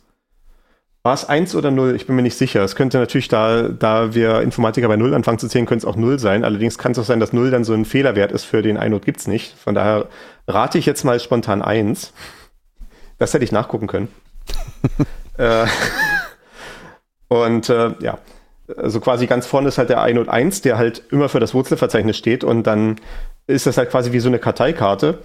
Das heißt also quasi, ich kann dann halt nachgucken, wenn ich irgendwie auf die Festplatte zum ersten Mal drauf gucke, will wissen, was da so drin ist, hole ich mal die Karteikarte mit der Nummer 1 und dann sehe ich dann zum Beispiel, also da steht dann drin, hallo, ich bin der Verzeichnis, ich gehöre zu folgenden Benutzer, ich habe folgende äh, Zugriffsberechtigungen vergeben und sowas. Also die entsprechenden Nutzer dürfen hier reingucken oder dürfen rumschreiben oder lesen oder was nicht alles. Und äh, außerdem meine die Einträge in mir drinne sind Nummer 4, Nummer 17 und Nummer 83. Und dann kann ich halt weitergehen, weil ich weiß jetzt, okay, das sind jetzt also diese drei Einträge in meinem Verzeichnis drinne. Das steht halt auf dieser Karteikarte mit drauf, auf diesen 4 Kilobyte. Ja. Und äh, dann kann ich halt weitergehen und vielleicht äh, Nummer 4 ist dann halt irgendwie ein Verzeichnis. Das heißt, da steht dann auch ein Name mit drinne. Da steht dann so drinne, ja, hallo, ich bin der Unterordner, keine Ahnung, Episoden vielleicht. Ne? Hier, wenn ich jetzt auf unser äh, Repo mit unseren ganzen Notizen gucke, da habe ich Ja. vielleicht den Unterordner Episoden. Und meine, äh, ich bin auch ein Verzeichnis, ich habe folgenden Besitzer, ich habe folgende Zugriffsrechte und wurde zu diesem Zeitpunkt erstellt und was nicht alles. Meine äh, äh, iNodes, die hier drinne sind in diesem Verzeichnis, sind die Nummer 18, die Nummer 49, die Nummer 186.481 und so weiter und so fort. Dann kann es halt auch sein, dass dieser iNode halt nicht in diese 4 Kilobyte reinpasst. Dann kann man sich das halt mental vorstellen, dass einfach die Liste zu lang wird und dann ist halt einfach die, die nächste Liste hinten dran getackert. Das nächste Blatt, da muss man halt weiterblättern. Okay, ja. Also es ist alles ein iNode, aber der kann dann halt mehrere von diesen 4 Kilobyte Blöcken einnehmen. Okay, und äh, so ja. geht das dann halt immer weiter. Ne? Und dann kann ich dann halt auch da wieder reingehen und sagen, okay, hier waren wir jetzt der iNode 48 ist ein Member drinne. Dann gehe ich da vielleicht weiter, finde die nächste Karte. Und da habe ich halt wieder stehen, hallo, ich bin jetzt die Datei readme.txt oder was auch immer. M- Ich habe folgende. Besitzer, folgende Zugriffsrechte, folgendes Erstelldatum. Und ach, übrigens, äh, ich habe gar nicht so viel Text in mir drin. Hier ist nur so ein Satz, hier ist er übrigens, ne? weil das passt noch auf so diese 4 Kilobyte Karteikarte rauf. Oder wenn das halt nicht der Fall wäre, wenn ich halt wirklich irgendwie viel Erklärungstext geschrieben habe vielleicht, dann wäre halt dann vielleicht die Situation, dass dann hier steht, übrigens, äh, die Daten finden, finden wir in folgenden Bereichen auf der Festplatte, die Blöcke 786.001 äh, bis 786.007 Ja, und so weiter. Ne? Und dann halt auch genauso, wenn das dann halt eine fragmentierte Datei ist, die halt vielleicht nicht in einem Rutsch geschrieben werden konnte, weil es nicht mehr genug zusammenhängenden freien Platz gab, sind das dann vielleicht mehrere solche Extents, also mehrere solche äh, Blockbereiche. Mhm. Und dass dann mehrere Einträge sind. Vielleicht sind es so viele Bereiche, dass es gar nicht in eine Liste reinpasst. Dann gibt es stattdessen einen Verweis auf, einen, auf eine andere spezielle Struktur, wo dann halt so eine lange Liste von Extents drin ist. wow. Das sind alles Dinge, die man so vorfinden kann. Aber so hat man im Prinzip so ein Karteikartensystem, mit dem man sich durchhangeln kann. Und ja, dann irgendwann später ganz hinten kommt man dann halt auf die Blöcke, wo dann tatsächliche Daten drin stehen. Also da würde man dann halt in dem Block halt, äh, würde man dahin verwiesen werden, eben von so einer iNode-Karteikarte und findet dann halt irgendwie eine Buchseite vor, wo nur Daten draufstehen. Ich bin mir Okay, gerade mir nicht ja. ganz sicher, wie ich eine Kartei oder ein Buch beschreibe, aber ich glaube, das Prinzip wird klar. Mm, Ich denke, eine Kartei, also ist zumindest für die Blockgröße ein besseres Beispiel. Man kann sich das besser vorstellen. Es ist halt einfach, ne, Blockgröße 4 KB ist irgendwie eine Karteikarte als, äh, Ja, es hat Bild auch dieses dafür. mentale Bild halt, dass man dann halt mehrere Blöcke nehmen kann. Ne? Das passt Genau. vielleicht besser mit dem Zusammentag an. Ne? dann tackert man halt wirklich Ähm, mehrere von den Karteikarten aneinander. ja. Das finde ich eigentlich ein schönes Bild, ja. Ja. Das ist dann natürlich dann, da geht es dann jetzt in die Fragen, wie das konkrete Dateisystem ausgestaltet ist. Das ist dann die hohe Kunst quasi des Dateisystementwurfs, dass man dann fragt, wie sind diese iNodes genau abgelegt? Das heißt, wie, ähm, wie werden halt ähm, Blöcke verwendet, um auch zum Beispiel iNodes abzulegen? Äh, wie findet man dann also die iNodes oder sind die iNode-Nummern vielleicht einfach nur Blocknummern, die man dann halt für diesen Zweck verwendet? Aber was ich jetzt beschrieben habe, ist so die grundsätzliche Abstraktion, wie sie der äh, Linux-Kernel oder halt Unix-Betriebssysteme allgemein vorsehen, inklusive halt dieser iNode-Nummern und sowas. Und äh, ja, genau, das ist so der grundsätzliche, die grundsätzliche Perspektive. Ich habe dann hier noch so etwas, ein paar Sachen gemacht, die ich äh, ganz äh, haarsträubenderweise als aktuelle Entwicklung bezeichnet habe. Also im Prinzip alles, was nach 1970 passiert ist. Okay, ja. Denn wir haben ja bereits gelernt, Unix ist ein äh, Betriebssystem, das hat ja mittlerweile über 50 Jahre Geschichte. Also diese grundsätzlichen Abstraktionen, wie halt dieses virtuelle Dateisystem, was ich jetzt beschrieben habe, die sind halt von relativ weit am Anfang. Und äh, es sind dann natürlich ein paar Sachen später passiert. Also es gab dann natürlich zunehmend cleverere Strukturen, halt diese tatsächlichen iNodes und Daten abzulegen. Also halt auch zum Beispiel diese Idee mit kleine Dateien können wir auch direkt in den iNode reinschreiben, anstatt separat auf die da Platte zu speichern und Platz zu verschwenden. Das ist natürlich so eine Sache, aber so zwei große Sachen, glaube ich, die wir mal erwähnen sollten. Äh, das eine ist Journaling. Journaling gibt es in NTFS seit 1993, in X3, also auf, auf Linux-Dateisystem seit 2001. Und Das ist auch wieder so ein bisschen ein Rückbezug auf die Sache, die wir in der Datenbankfolge beschrieben haben, auf einen Write-Ahead-Log. Und da war ja das Problem, äh, was wir jetzt auch schon in dieser Folge erwähnt hatten, dass ja in dem Moment, wo man Daten auf die Festplatte schreibt als Programm, also man schreibt in eine Datei rein, landet das nicht sofort auf der Festplatte, weil das Betriebssystem halt darauf spekuliert, dass du vielleicht noch ein paar mehr Daten erstmal ansammelst. Und die werden dann irgendwann mal in einem Rutsch weggeschrieben, wenn es halt gerade opportun ist. Als Datenbank hast du hingegen die äh, Anforderung, dass du wissen musst, in dem Moment, wo du jetzt tatsächlich dem Nutzer zurückmeldest, die Daten sind abgespeichert, muss es auch tatsächlich abgespeichert sein. Äh, dass dann auch nicht in den nächsten drei Millisekunden ein Stromausfall passieren darf und die Daten sind dann trotzdem wieder weg. Was wäre dann Zweifelsfall schadhaft, wenn dann zum Beispiel die Daten, die du geschrieben hast, irgendwie eine Kontobewegung oder sowas ist und dann basierend auf dieser Information, die du zurückgemeldet hast, wurde irgendwie, wurden tatsächliche physikalische Güter verschifft oder sowas. Ja. Das Okay. wäre nicht gut. Und äh, da halt aber so eine Datenbank umzuschreiben, gerade wenn man irgendwie an verschiedenen Stellen irgendwie Daten ändern muss wegen der Konsistenz, äh, kann das halt relativ lange dauern. Deswegen gibt es diese Idee von einem Write-Ahead-Log, dass man erstmal in so eine extra Datei nur so reinschreibt, ich werde jetzt übrigens in der Tabelle 5 in der Zeile 17 was ändern und danach in der Tabelle 83 in der Zeile 17 etwas ändern. Ich glaube, ich hatte eben auch schon 17, nevermind. Äh, So ein Zufall. äh, ja, ja, und äh, man schreibt das erstmal in diese Datei rein und sagt dem Betriebssystem, okay, diese eine Datei muss jetzt sofort auf die Platte geschrieben werden und sag mir jetzt endlich, wann du es gemacht hast. Und dann kommt dann hoffentlich ein Daumen hoch vom Betriebssystem, wer das dann tatsächlich gelandet ist. Und dann diese Änderungen an den eigentlichen Tabellen zu machen, macht man dann irgendwann mal später. Aber wichtig ist erstmal, man hat es erstmal gerettet auf die Platte. Und wenn jetzt der Strom ausfällt, dann kann man immer noch sehen, okay, wir waren dabei, die folgenden Transaktionen in den Tabellen umzusetzen. Das können wir jetzt noch machen, wenn wir danach nach dem Stromausfall wieder hochkommen oder nach dem Systemabsturz.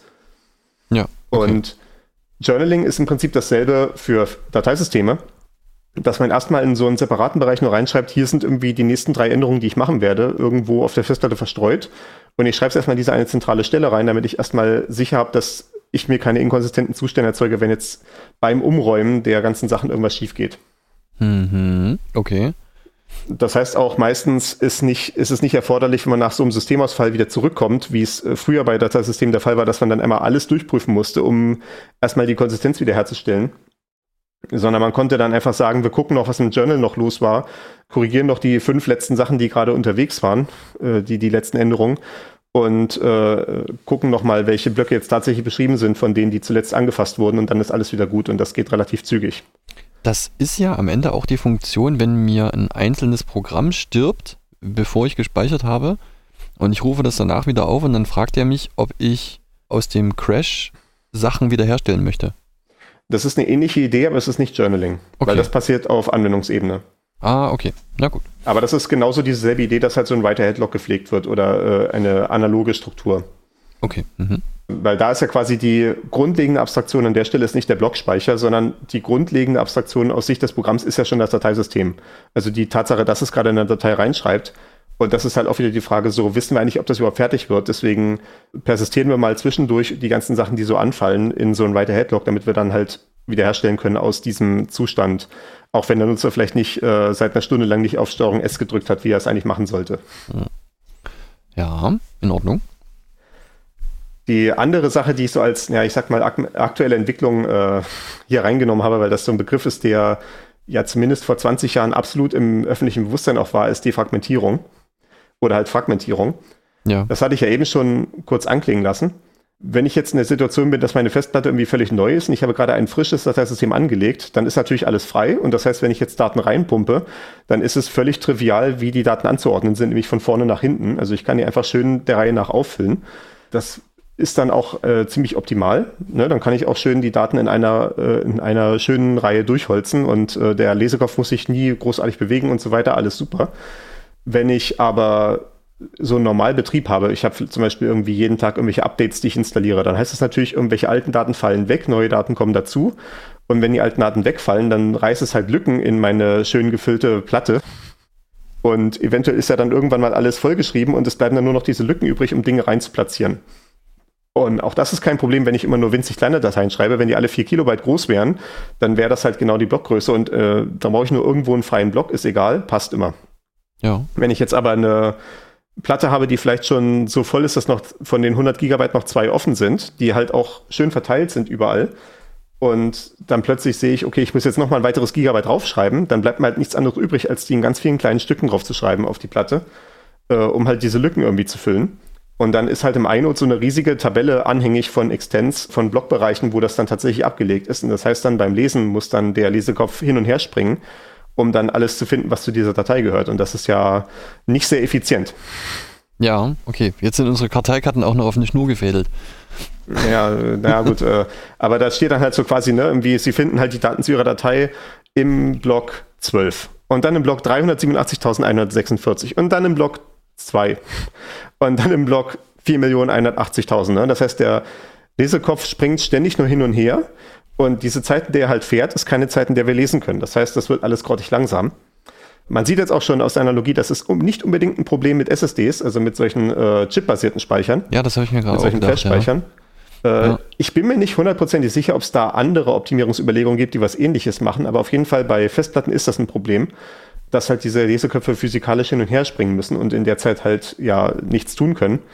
Da gab es dann so äh, Cleverness auf Seiten des, des Betriebssystems, dass wenn es weiß, ich lese gerade zwei Dateien, dass ich dann dass dann dieses Lesen so angeordnet wird, dass man möglichst noch aus dem Schwung von dem einen, äh, von dem Be Bewegen des Lesekopfs wegen der einen Datei noch mal zwischendurch kurz was von einer anderen Datei abgreifen kann. Oder man kann vielleicht sagen, wie wir sehen hier, wie diese Datei wird komplett gelesen. Also lese ich auch mal schon das Stück, was eigentlich erst in zwei Sekunden dran ist, weil ich gerade zufälligerweise mit dem Kopf an der richtigen Stelle bin dafür. Und äh, mache dann halt so ein paar Tricksereien, damit das Ganze dann sich schneller anfühlt letztendlich. Also damit ich weniger Downtime habe durch diese äh, Kopfbewegung. Äh, das ist Ja. so ein bisschen Trickserei, die da betrieben wird. Ja.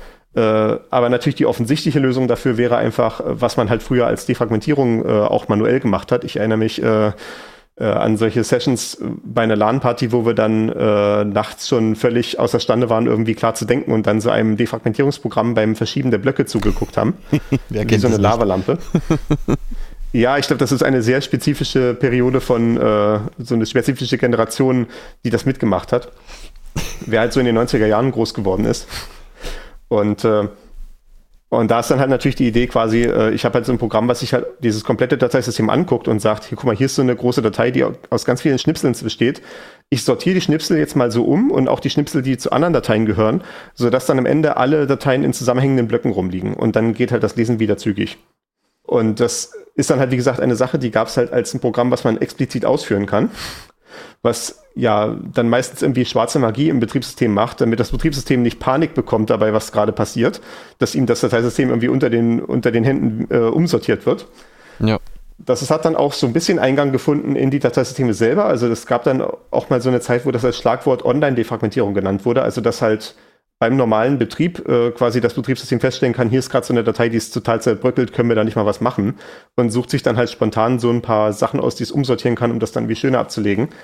Oder dass dann halt Cleverness betrieben wird, um halt gleich vornherein äh, die Speicherzuteilung so zu organisieren, dass man so eine Fragmentierung vermeidet. Also dass dass, dass da irgendwelche, äh, ja, ich, ich sage jetzt mal äh, als Schlagwort einfach nur künstliche Intelligenz angewendet wird. Einfach so als Diskussionsbeendungspunkt, damit ich das nicht weiter ausführen muss. Äh, dass irgendwelche cleveren Heuristiken und sowas verwendet werden, um dann irgendwie zu überlegen, wie man die Blöcke so zuweist, dass man vielleicht weniger Fragmentierung erzeugt als mit trivialen Ansätzen, also mit, mit, äh, mit offensichtlichen Methoden. Das Problem bei dieser ganzen Sache, gerade mit Online-Defragmentierung, ist natürlich, wenn man aktiv defragmentiert, heißt es halt auch, man hat mehr Schreibzyklen und das heißt auch, man hat mehr Abnutzung. Und das will man vielleicht nicht haben. Ne? Das ist, äh, dass, dass dann die Lebensdauer von der Festplatte aktiv reduziert wird, äh, um dann vielleicht irgendwie einen am Ende eher minimalen Geschwindigkeitsgewinn daraus zu haben. Ja. Gut, ist eine Abwägung, ne? Kommt immer Ja, auf genau. den Fall an. Mhm. Ja, wie, wie immer, ne? Heutzutage wahrscheinlich, wie gesagt, durch SSDs ist, ist das Thema nicht mehr so relevant, aber da dieses, da diese Sache Defragmentierung doch noch so ein kultureller äh, Eckstein ist, wollte ich den hier nicht außen vor lassen. Ja, ja. Das, ja. Den Blöcken zuschauen, wie sie sich magisch hin und her bewegen, das ist schon klasse, ja. Ja. Also ich sehe, die Folge heute wird länger. Wir sind schon über eine Stunde und wir haben noch einen ganzen Bildschirm voller Notizen. Mhm. Ähm, was auch interessant ist, äh, sind so ein paar antiintuitive Schlussfolgen aus dieser Struktur. Also diese ganze Struktur mit den iNotes, mit den Karteikarten, die ich jetzt gerade besprochen hatte. Daraus folgen so ein paar interessante Verhalten. Die man äh, vielleicht nicht so erwarten würde und die, die vielleicht jeder, der sich mit Computern beschäftigt, schon mal reingerannt ist. Äh, und für den Fall, dass es unsere Hörer noch nicht reingerannt sind, sollten wir das mal erklären. Oder vielleicht auch dafür, für den Fall, dass man schon mal reingerannt ist und sich gewundert hat, was da hier so passiert. Diese eine Sache hier ist etwas, das nennt sich sicheres Löschen. Bei Unix wäre der entsprechende Befehl shred, also schreddern. Mhm, ja. Und das Grundproblem dabei ist, was passiert eigentlich, wenn ich eine Datei lösche? Also wenn ich jetzt im Datei-Explorer hingehe und irgendwie auf der Datei da Rechtsklick mache, vielleicht irgendwie mein, mein hochgeheimes Passwort, was ich meiner Datei geschrieben hatte, weil warum auch immer, oder irgendwie meine Steuererklärung, die jetzt irgendwie vor der, vom Finanzamt äh, gerettet werden muss, bevor irgendwie die Hausdurchsuchung kommt und ich klicke da mit Rechtsklick auf Löschen, dann wird man eventuell feststellen, dass der Datenforensiker diese Daten durchaus wiederherstellen kann. Denn was man ja in dem Moment macht, ist quasi, dass man nur die Karteikarte mit den Metadaten zerreißt. Um jetzt in dem Bild da zu bleiben, also diesen Inode löscht man tatsächlich weg. Also man geht halt hin und sagt, das Löschen ist halt eine Operation auf dem Verzeichnis. Im Verzeichnis steht drin hier, dieses Verzeichnis enthält den Inode 47. Und der Inode 47 ist dann halt die Datei namens Steuererklärung.pdf ja. oder sowas. Und da geht man einfach hin und eventuell nicht mal, streicht man nicht mal den Inode weg, sondern man geht einfach nur zu dem Verzeichnis hin und streicht diese 47 weg. Aber die Karteikarte mit dem Inode und vor allem auch der Dateiinhalt, die, die bleiben einfach da. Man hat nur den Eintrag aus dem Inhaltsverzeichnis quasi gestrichen, sodass man das normalerweise nicht mehr auffinden kann. Wenn man halt die normale Struktur von dem Dateisystem durchgeht, dann findet man das Ganze nicht. Ja. Aber natürlich ein findiger Forensiker, der guckt sich die, den kompletten Festplatteninhalt an und sieht, ach gucke mal, da drüben ist ein Stückchen von der Festplatte, was nicht erreichbar ist durch Dateisystem-Einträge, aber da liegt etwas drinne, was aussieht wie eine PDF-Datei. Mal gucken, was da drin ist. Ach gucke, eine Steuererklärung, Nanu. ja. Man erkennt das. Das hatte ich auch mal. Man würde das am Header ja. erkennen sozusagen. Ne? Also da liegt irgendwie, da, da liegen Bits rum, die sehen aus wie ein PDF-Header. Ja, ja okay. also im, im, einfachsten Fall natürlich halt, ich, ich könnte jetzt einfach sagen, ich nehme halt jeden Block von, meinem, äh, von meiner Festplatte und frage einfach mal ein PDF-Programm, sieht das für dich nach was aus? Ah, oder und so. Mhm. Das, ja. das wäre jetzt die trivialste Methode, aber die meisten Dateiformate haben auch einfach solche entsprechenden Header, also solche äh, äh, Dateianfänge, die standardisiert sind, dass dann zum Beispiel die ersten vier Byte eine ganz bestimmte Bytefolge sind, um dann zu sagen, hallo, ich bin ein PDF-Dokument oder hallo, ich bin eine PNG-Bilddatei oder sowas. Ja. Oder okay. ich bin äh, zum Beispiel gzip komprimiert. Das ist auch was das Unix-Programm File macht. Das guckt nach, nur nach solchen Magic Numbers. Ja. Um, äh, und dann eventuell guckt es noch so nach ein paar definierten Feldern, zum Beispiel, wenn man so ein PNG reinreicht, dann weiß es halt noch, dass es bei meinetwegen Byte Nummer 16 gucken muss, um die Bildgröße rauszubekommen, sodass es dann noch anzeigen kann, übrigens, dieses Bild ist 1000 Pixel mal 500 Pixel oder sowas. Mhm. Okay, ja. Viel mehr als das macht es nicht. Und äh, da gibt's dann halt eine ganze Entwicklergemeinde dahinter, die sich nur darum kümmert, diese Definitionsdateien zu pflegen, anhand derer diese Erkennung stattfindet. Das ist halt die Idee dabei. Ich hatte das auch mal, äh, ich war im Urlaub und hatte eine Speicherkarte dabei, damals noch in einer tatsächlichen Digitalkamera, wo ich dann halt quasi jeden Abend, wenn wir dann vom Tagesausflug zurückgekommen sind, dann die Bilder auf meinem PC weggesichert habe. Und bei einem, an einem Tag ist mein Lapsus unterlaufen, dass ich nur die ersten 100 Bilder gesichert habe, also nur die, die mit Null anfingen. Und nicht die, die dann halt nach, als es dann bei Nummer 100 war, war es dann halt nicht mehr 098 oder 099, sondern dann halt 100 und die hatte ich aus äh, irgendwelchen Gründen nicht mitkopiert. Hatte dann aber die, äh, die SD-Karte schon geleert. Also das Dateisystem war leer, wie es erschienen ist. Mhm. Äh, ich habe dann zum Glück, äh, habe ich äh, sofort meinen Fehler festgestellt, habe dieses Dateisystem ausgehängt und habe eine komplette Kopie von dem Blockspeicher gezogen. Also das kann man halt machen in, unter Unix. Unter Windows geht das auch irgendwie. Bei Unix geht das natürlich einfach mit Bordmitteln, dass man halt in dem Moment, wo so ein Dateisystem nicht aktiv in Verwendung ist, kann man einfach den darunterliegenden Blockspeicher, also dieses Block-Device-Gerät, kann man einfach einmal komplett auskratzen ja. und den kompletten Inhalt in der Datei schreiben. Und äh, dann habe ich dann später, als ich mich dann damit beschäftigt habe, wie das dann wiederherzustellen geht, habe ich dann so ein Programm gefunden. Ich weiß nicht mehr, wie es genau heißt, aber es gibt solche Programme, wo man so ein ganzes Festplattenabbild reingeben kann. Und es sucht dann halt nach diesen entsprechenden Headern, die zu PNG oder JPEG-Dateien gehören, also zu den entsprechenden Bildformaten. Und kann die dann halt aus dieser Basis dann wieder rauskratzen. Und so habe ich dann meine Bilder doch noch wiederbekommen, sogar mit den richtigen Dateinamen, wenn ich das richtig erinnere. Ja, okay, weil die auch nochmal drinstehen, logischerweise, okay, ja. Naja, wenn die, wenn die iNodes halt nur nicht mehr referenziert sind, aber immer noch da sind, ah. dann stehen auch noch die Dateinamen drin, ne? Ja, okay. Das wäre nämlich jetzt meine nächste Frage gewesen. Ne? Also ich äh, zerreiße quasi, so wie du gesagt hast, die, die Karteikarte, auf der steht, wo die Datei liegt. Ähm, Und damit würde sozusagen, würden diese Querverweise verschwinden aus dem. Ich ja, glaube, Jour- du, du würdest nicht mal die ja Karteikarte falsch. zerreißen. Bitte? Du würdest, du würdest nicht mal die Karteikarte zerreißen, du würdest nur in dem Verzeichnis, also die Karteikarte von der Datei würde bleiben, aber in dem Verzeichnis, wo die Datei drin liegt, würdest du den entsprechenden Inode rausstreichen aus der Liste. Ja, okay, gut. Weil du willst natürlich, wie gesagt, ne, wie ich das gerade eben bei der aktiven Defragmentierung schon meinte, je mehr ich schreibe, umso mehr Abnutzung habe ich auch. Das will ich vermeiden. Also mache ich immer nur das, das minimale Umschreiben, was notwendig ist. Ja. Und das wäre halt aus dem Verzeichnis drüber, den Eintrag zu löschen. Okay. Und sobald dieser Eintrag nicht mehr da ist, würde das System sozusagen erkennen, ah, hier ist ein freier inode, den kann ich jetzt beschreiben. Ja. Okay. also für gut. gewöhnlich hat man dann auch noch eine Inode-Tabelle rumzuliegen, also irgendwo einfach wie, wie so eine Landkarte, wo dann einfach dargestellt ist, Inode 1 ist belegt, Inode 2 ist belegt, Inode 3 ist frei, Inode 4 ist belegt. Und das kann man ja dann auch relativ kompakt ablegen, weil das dann nur ein Bit pro Inode ist. Ah ja, stimmt. Und da Mhm. hat man dann quasi eine Struktur, mit der man relativ schnell freie Inodes finden kann. Also würde dann halt in dieser Karte markiert werden, der Inode, der zu meiner Datei gehört, ist wieder frei, ohne dass er sich selber geändert hat. Da steht immer noch drin, wie die Datei heißt und wem es Genau. gehört und was nicht alles. Ja. Und erst in dem Moment, wo man dann wieder was Neues raufschreiben wollte, wo man dann wieder einen neuen Inode belegen wollen würde, würde dann das System hinkommen und sagen, hier ist ein freier Inode, äh, die Karteikarte da äh, gehen wir jetzt mal mit dem Radierer drüber und schreiben da was Neues rein. Okay. Wie immer hauen wir alle Analogien durcheinander. Also jetzt sind die offenbar auch mit Bleistift beschrieben, die Karteikarten. Aber na gut. Das kann ja durchaus sein, ne? Oder wie so, so ein abradierbarer Kugelschreiber, so, so, sowas soll es ja auch geben, ne? Mhm. Gibt's. Ähm, genau. Und des, dementsprechend halt, ja, wenn man jetzt sicheres Löschen machen will, also wenn jetzt die Polizei vor der Tür steht und ich will meine Steuererklärung nicht rausrücken, dann muss ich halt dafür sorgen, dass diese Datei definitiv überschrieben wird. Dann ist halt die Idee, die auch dieses Unix-Programm namens Shred umsetzt, dass ich die Datei aufmache und äh, gucke, wie groß ist sie. Okay, sie ist meinetwegen drei Kilobyte groß. Äh, Das ist eine sehr, sehr kompakte Steuererklärung, wenn ich so drüber nachdenke, wahrscheinlich eher drei Megabyte oder so. äh, äh, da kommt meine 3 Megabyte große Datei.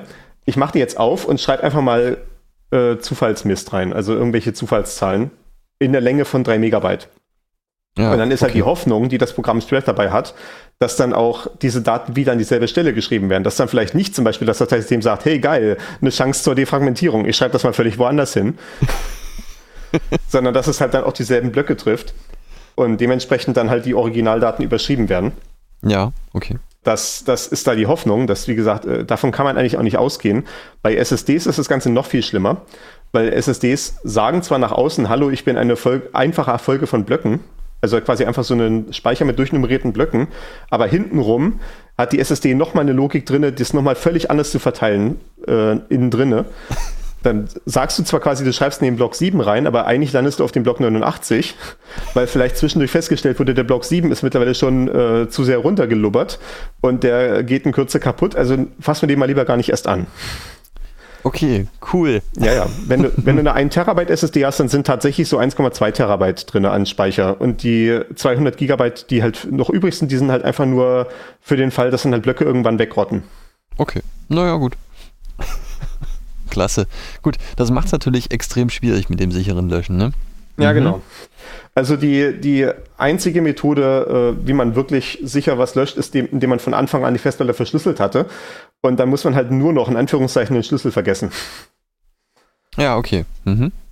Da, da hat man wahrscheinlich die, die beste Chance, vor allem wenn das dann halt ein Passwort ist, was man selber eingibt. Da muss man auch hoffen, dass man in einer Jurisdiktion ist, in der man nicht dazu gezwungen wird, ein Passwort rauszurücken. Ich kann da jetzt auch keine Rechtsberatung, was das angeht, äh, geben. Also ich bin kein Rechtsanwalt. Äh, das hier ist keine Rechtsberatung. Äh, get off my back.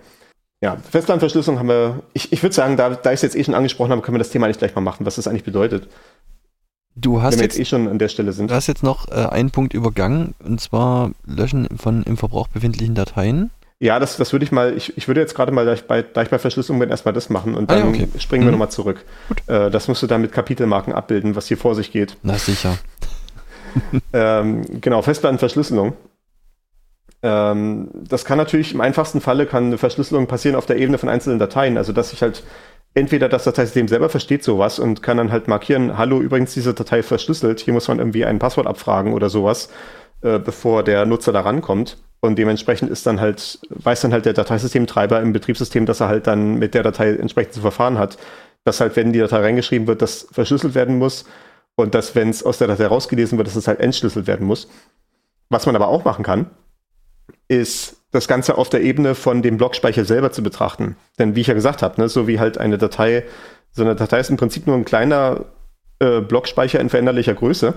Und ich kann auch einfach rauszoomen, einfach das ganze Ding als äh, eine verschlüsselte Datei behandeln, also den ganzen, die ganzen Massenspeicher und kann das Ganze so behandeln. Ja. Und das heißt dann also, das Dateisystem schreibt dann nicht direkt auf diesen Blockspeicher rauf, sondern das Dateisystem schreibt auf einen virtuellen Blockspeicher.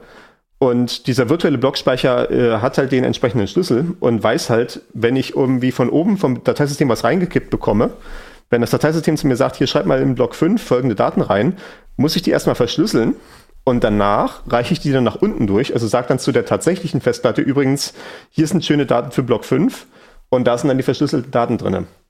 Und genauso andersrum, wenn dann das Dateisystem irgendwann ankommt und sagt, jetzt möchte ich gerne Block 7 lesen, dann geht halt dieser virtuelle Speicher dann halt zum tatsächlichen Speicher und sagt, hallo, wir wollen Block 7 haben, aber reicht die Daten nicht direkt durch, sondern macht erst noch diese Entschlüsselung. Okay, ja. Und dadurch sieht es dann am Ende für das Dateisystem halt wieder wie ein komplett normaler Blockspeicher aus, während das tatsächlich äh, untenrum halt so eine Verschlüsselung passiert. Ja, also wenn so ein Dateisystem geöffnet ist, fällt das beim dran arbeiten nicht auf. Nee. Es gibt auch andere Sachen, die man mit solchen virtuellen blockbasierten Speichern machen kann. Äh, ich hatte schon eben diese Sache angesprochen, wenn man eine virtuelle Maschine hat, dann hat man ja auch irgendwie einen virtuellen Massenspeicher, der dann halt in der Datei reingeht. Also da wird eine Datei angelegt, die dann halt zum Beispiel 20 Gigabyte groß ist. Ja. Und was in diese Datei reingeschrieben wird, von vorne nach hinten, sind halt einfach quasi genau die Blöcke, die halt dann dem Massenspeicher entsprechen, den die virtuelle Maschine sieht. Und so kriegt die virtuelle Maschine ja indirekten Zugriff auf die Festplatte. Vermittelt halt durch dieses Stückchen im Dateisystem. Mhm. Ja. Äh, eine andere Sache, die man auch realisieren kann, natürlich ist ein Netzwerklaufwerk, dass man einfach sagt, äh, wenn das Dateisystem ankommt und sagt, ich möchte Block 5 lesen, dass es dann halt nicht auf einen Massenspeicher trifft, der hier tatsächlich lokal vorhanden ist, sondern das Signal geht halt irgendwo zu einem äh, Netzwerklaufwerk meines Vertrauens und dann wird dort der Block 5 gelesen. Das wird dann quasi einfach nur durchgereicht und dementsprechend äh, genauso dann kommen die Daten zurück und genauso kann man dann auch wieder schreiben. Auch das wird dann einfach durchgereicht. Eventuell tunnelt das auch wieder durch irgendeine Verschlüsselung hindurch, wenn das Netzwerk nicht freundlich ist. So kombiniert sich das ja dann alles. Ja. Solange halt nur diese Abstraktion aufrechterhalten ist, das Dateisystem möchte nur haben, dass da irgendwas ist, wo es vier Kilobyte große Blöcke reinschreiben kann, die schön durchnummeriert sind. Und es möchte irgendwie wissen, wie viele Blöcke es insgesamt gibt. Das ist so alle Anforderungen, die dieses Dateisystem halt stellt, an was auch immer drunter ist. Und was auch immer drunter ist, kann halt zufälligerweise so ein tatsächlicher physikalisch real existierender Massenspeicher sein. Und es kann halt irgendeine wahnwitzige Abstraktion sein, die sich ein Programmierer noch obendrauf ausgedacht hat oder was völlig anderes. Mhm. Okay, ja. Stimmt. Naja, da sind wir wieder bei der universellen Maschine. ja, genau. Was dann auch mit der universellen Verwirrung einhergeht seitens der Anwender. ja. Ähm, genau, damit machen wir jetzt diesen Exkurs zur Verschlüsselung zu. Wir waren bei antiintuitiven Schlussfolgerungen aus der Dateisystemstruktur. Äh, eine andere Sache, die sich aus dieser Einheitsstruktur ergibt, und das ist eine Unix-spezifische Sache, ist, dass man auch Dateien löschen kann, die gerade eigentlich im äh, Gebrauch sind durch andere Programme. Also, oder sogar durch die, das Programm selbst. Also ich kann halt als Programm sagen, ich mache jetzt die Datei äh, Steuererklärung.pdf auf und eine Millisekunde später kommt ein anderes Programm und sagt, ich lösche diese Datei jetzt. Und dann sagt das Betriebssystem, wenn es ein Unix ist, okay. Und danach kann ich ankommen und sagen, okay, jetzt will ich meine Steuererklärung auch lesen. Und dann sagt das Betriebssystem, okay, hier sind die Daten. ja. Und was passiert? Äh, was passiert an der Stelle? ist äh, die Abstraktion, die wir dafür haben unter Unix, ist ein File-Handle, also ein, ein Handle, also ein, ein Griff, äh, ein, ein, Griff, mit dem ich irgendwie an die Datei rankomme. Und äh, dieser File-Handle wird halt erzeugt, während dieser Operation, die ich jetzt öffnen bezeichnet habe, die auch wirklich Open heißt unter Unix. Äh, dadurch, dass ich halt sage, ich möchte halt äh, in einem bestimmten Dateisystempfad nachgucken, dann blättert das Betriebssystem halt nach in dem Dateisystem und sagt, okay, zu diesem Pfad hier äh, slash meine Dokumente slash Steuererklärung.pdf oder was auch immer, gehört der inode 63. Und dann wird also so ein äh, File-Handle angelegt, wo einfach nur drin steht, das gehört zu folgendem Dateisystem auf folgendem Massenspeicher zu dem inode Nummer 63. Wird also notiert, okay. Es wird auch intern Buch geführt im Betriebssystem, dass halt gerade hierauf irgendwie ein aktiver Handle ist auf diesen inode. Gut, dann kommt die andere, das andere Programm an und sagt, ich lösche jetzt diese Datei Wir haben jetzt gerade gelernt, das heißt, einfach nur in dem Verzeichnis drüber wird dieser Verweis auf 1.63 weggestrichen aus der Karteikarte. Ja. Der Inode existiert aber noch. Und ich hatte jetzt gerade gesagt, wenn halt die Datei gelöscht wird, dann wird der Inode als frei markiert. Das stimmt so halb. Der Inode wird als frei markiert, sobald es keine aktiven Verweise mehr darauf gibt. Unser Programm aber hat einen File-Handle auf diesen Inode offen. Und das heißt, diese Datei ist noch in Verwendung. Dementsprechend ist der Inode noch nicht frei. Der, der, der kann immer noch zugegriffen werden. Das Programm, was diesen Inode, was auf diesen Inode den aktiven File-Handle hat, könnte sogar einen neuen File-Handle erstellen als Kopie von dem bestehenden. Dann würde es sogar noch, könnte ihn auch noch weiterreichen an andere Programme. Also es kann sogar noch beliebig viele weitere Programme geben, die die Datei noch lesen können. Äh, die können auch noch reinschreiben und was nicht alles. Und das funktioniert auch alles genau, wie du es erwartest. Sobald dann irgendwann alle diese Programme zu Ende sind oder halt die Datei zugemacht wird von all diesen Programmen, stellt das Betriebssystem fest, aha, auf den 163 verweist nichts mehr. Da verweist kein Programm mehr drauf mit einem File-Handle. Da verweist kein Verzeichnis mehr drauf mit einem Eintrag. Das heißt also, dieser inode kann jetzt wieder als frei markiert werden. Und in diesem Moment erst ist tatsächlich dieser inode frei und tatsächlich die Datei nicht mehr zugreifbar. Das ist tatsächlich auch so ein gewisser Trick, wenn man eine, wenn man einfach nur so einen temporären Speicherort auf der Festplatte haben will, der gar keinen Namen hat, dann macht man eine Datei auf mit einem zufälligen Namen und löscht die Datei sofort danach. Und dann hat man halt diesen File-Handle, der auch tatsächlich auf die Platte geht, aber nur so lange, wie das Programm läuft. Okay. Das. Oh. Okay, auf den Trick bin ich noch nicht gekommen. Also mir ist ja, dieses, das, das mir ist brauchst du als Endanwender nicht zu wissen. Äh, Nee. Das ist ein Trick, den äh, Programmierer verwenden mitunter in, in Programmen. Ja, genau. Wenn man halt quasi beliebig viel Speicher haben möchte, der halt tatsächlich auf die Festplatte gespiegelt wird. Ja, ja. Also mir ist dieses Symptom bekannt, ne, dass man äh, eine geöffnete Datei halt sozusagen einfach wieder wegspeichern kann, wenn sie eigentlich gelöscht ist. Das kann man eventuell sehen, wenn man jetzt äh, irgendwie das halt irgendwie eine sehr große Datei hat. Meinetwegen, man hat ein Video, was aus unerfindlichen Gründen 10 Gigabyte groß ist. Und Mhm. man spielt das jetzt ab mit einem Videoplayer. Und dann löscht man gleichzeitig die Datei von einem Datei-Explorer aus oder so. Dann wird man sehen, dass auch die Füllstandsanzeige von der Festplatte nicht runtergeht. Weil diese inode ist ja immer noch in Verwendung. Deswegen sind auch die Datenblöcke, die dazugehören, immer noch in Verwendung. Ja.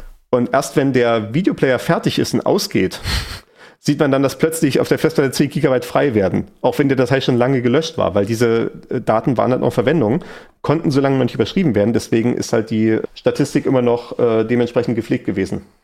Gut, das, das sind jetzt halt zwei Sachen, die wir besprochen haben, die halt einfach irgendwie Folge von dieser inode-Struktur sind. Ne? Auf der einen Seite ist es zwar kein Problem sozusagen, wenn man versehentlich eine in Gebrauch befindliche Datei löscht, weil man kann sie einfach wieder sozusagen hinschreiben, einfach, einfach nochmal speichern Tricks- und dann wird der Es gibt Verweis wieder... Tricksereien, wie man rankommen kann, ja. Wenn man, wenn man weiß, was man tut. Ja, genau. Also es Aber- gibt solche Geschichten, wo Leute aus Versehen einfach ihre komplette Festplatte leeren mit einem falschen Befehl und dann irgendwie Tricksereien machen, also äh, richtig qualifizierte Systemadministratoren, die dann halt so ein laufendes System haben, was sie halt nicht verlieren können. Mhm. Wenn sie jetzt das System einfach neu starten würden, dann wäre halt alles weg, weil die Festplatte aus Sicht des Betriebs, aus, aus Sicht des Kernels leer ist. Aber es sind halt diese ganzen offenen Dateien noch da und dann fangen sie an rumzutricksen, anhand der offenen Dateien irgendwo zufälligerweise eine Shell zu finden, die gerade läuft und daraus die ausführbare Datei der Shell wiederherzustellen und solche Sachen. Wow. Äh, da, da gibt's, da findet man dann so schöne Geschichten aus der Kategorie Opa erzählt vom Krieg, äh, wie dann sowas gemacht wurde. Das ist wirklich spektakulär. Das, äh, das ist ein, wirklich ein Fall von Don't Panic. Also ich hatte mal so eine Geschichte gelesen, ich, ich habe jetzt, ich habe leider auch nicht den Link dazu und ich weiß auch nicht, wie ich sowas suchen sollte, deswegen kann ich das jetzt nur aus äh, in Worten wiedergeben. So eine Geschichte, wo halt auch sowas passiert war, dass sie halt aus Versehen den Ordner mit den ganzen Programmen geleert haben, also User bin, und haben das aber gerade noch so bemerkt, konnten Steuerung C machen und dann waren alle Programme weg bis T. Und dann haben sie überlegt, wie können wir jetzt das T wiederherstellen, wenn wir nur Programme zwischen T und Z verwenden können. Klasse. Das ist wirklich cool. Ja, das, Also, das, in dem das Moment sind, das sind wahrscheinlich Fragen, die, das sind so Fragen, die stellst du dir normalerweise nicht. Nee, das stimmt. Bis, bis es halt notwendig ist. Ne? Da, da kommt dann halt die Kavalierstugend des IT-Fachmanns raus, nämlich die Kreativität Mhm. und halt Besonnenheit. Ne? Also das ist halt genau dieser Punkt, was ich auch gerade meinte mit den äh, Bildern, die ich aus Versehen auf meiner SD-Karte gelöscht hatte. Ne? Da war dann halt der wichtigste Punkt, halt in dem Moment erstmal tief durchzuatmen und zu überlegen, erstmal unmount, also erstmal das Dateisystem entfernen, dass es nicht mehr eingehangen ist und erstmal überlegen, was mache ich jetzt als nächstes, ne? bevor, Ja. Bevor man jetzt den nächsten Schritt tut, weil halt jeder falsche Schritt könnte halt wertvolle iNotes überschreiben. Richtig, ja. Ne, also da sieht man, das- das ist halt ein Vorteil oder kann ein Vorteil sein. Auf der anderen Seite erschwert es natürlich auch das sichere Löschen, ne, wie wir vorher gesagt, gehabt haben. Hat also Ja. Vor- und Nachteile. Mhm. Okay. Ähm, aus dieser Sache mit den iNodes, die noch offen bleiben, äh, solange die Dat Datei noch geöffnet ist, folgt auch eine Sache, äh, was ein sehr deutlicher Unterschied ist zwischen Linux und äh, beziehungsweise Unix im Allgemeinen und auf der anderen Seite Windows. Wie gesagt, ich weiß jetzt nicht im Detail, wie die äh, Master File Table und sowas bei NTFS funktionieren, aber eine Konsequenz davon, wie diese Struktur unter Windows aufgebaut ist, ist, dass man Dateien, die gerade offen sind, nicht löschen kann. Das sieht man dann vielleicht irgendwie, wenn man irgendwie unter Windows gerade meinetwegen den Adobe Reader auf hat und dann im Dateisystem halt das entsprechende Binary-File findet, also die entsprechende ausführbare Datei mit dem Programmcode von dem Adobe Reader und versucht die zu löschen, dann wird einfach nur kommen, nee, geht nicht, ist gerade in Verwendung, kommt später wieder. Oder wenn ich halt die Steuererklärung PDF gerade im Adobe Reader auf hab und versuche die wegzulöschen, dann kommt halt auch im Explorer so, nee, geht nicht, komm später wieder. Mhm. Ja, okay. Äh, Schließen Sie alle Programme, die diese Datei verwenden und versuchen Sie es dann nochmal. Ja. Äh, die sperren das halt. Und das ist ein wesentlicher Teil davon, warum Updates unter Windows immer so ewig lange dauern und warum sie immer einen Neustart erfordern. Weil ein Update erfordert halt, dass man Systemdateien ändert. Die sind aber immer gerade in Verwendung, weil das halt das System ist, li- buchstäblich. Und das heißt, Das, die kannst ja. du nur austauschen, wenn das Betriebssystem gerade in so einem speziellen Zustand ist, wo es die Festplatte nicht anfasst. Okay. Ne? Und Das das, ist der Grund, warum, unter, warum du im Prinzip unter Linux so gut wie niemals Updates hast, die tatsächlich erfordern, das System neu zu starten, außer Ja. für ein Kernel-Update, weil Ja, du gibt tatsächlich so ein- mal diesen Kernel laden musst. Und es gibt so ein paar Einstellungen, die halt erst quasi sozusagen übernommen werden, wenn du dich außen wieder einloggst oder Ja. halt runterfährst oder sowas. Ja, okay. Also das ist natürlich die Sache, ne? wenn du ein Programm updatest, dann musst du das Programm auch neu starten. Das ist äh, mitunter ist das schon automatisiert. Also wenn du in NixOS zum Beispiel bist, dann werden halt auch die entsprechenden Services, die von geänderten Dateien abhängen, automatisch neu gestartet und sowas. Mhm. Äh, Im Allgemeinen muss man das dann selber machen. Mitunter kriegt man dann eine Meldung von wegen, um jetzt die, das Update abzuschließen, musst du folgende Systemdienste neu starten, Doppelpunkt.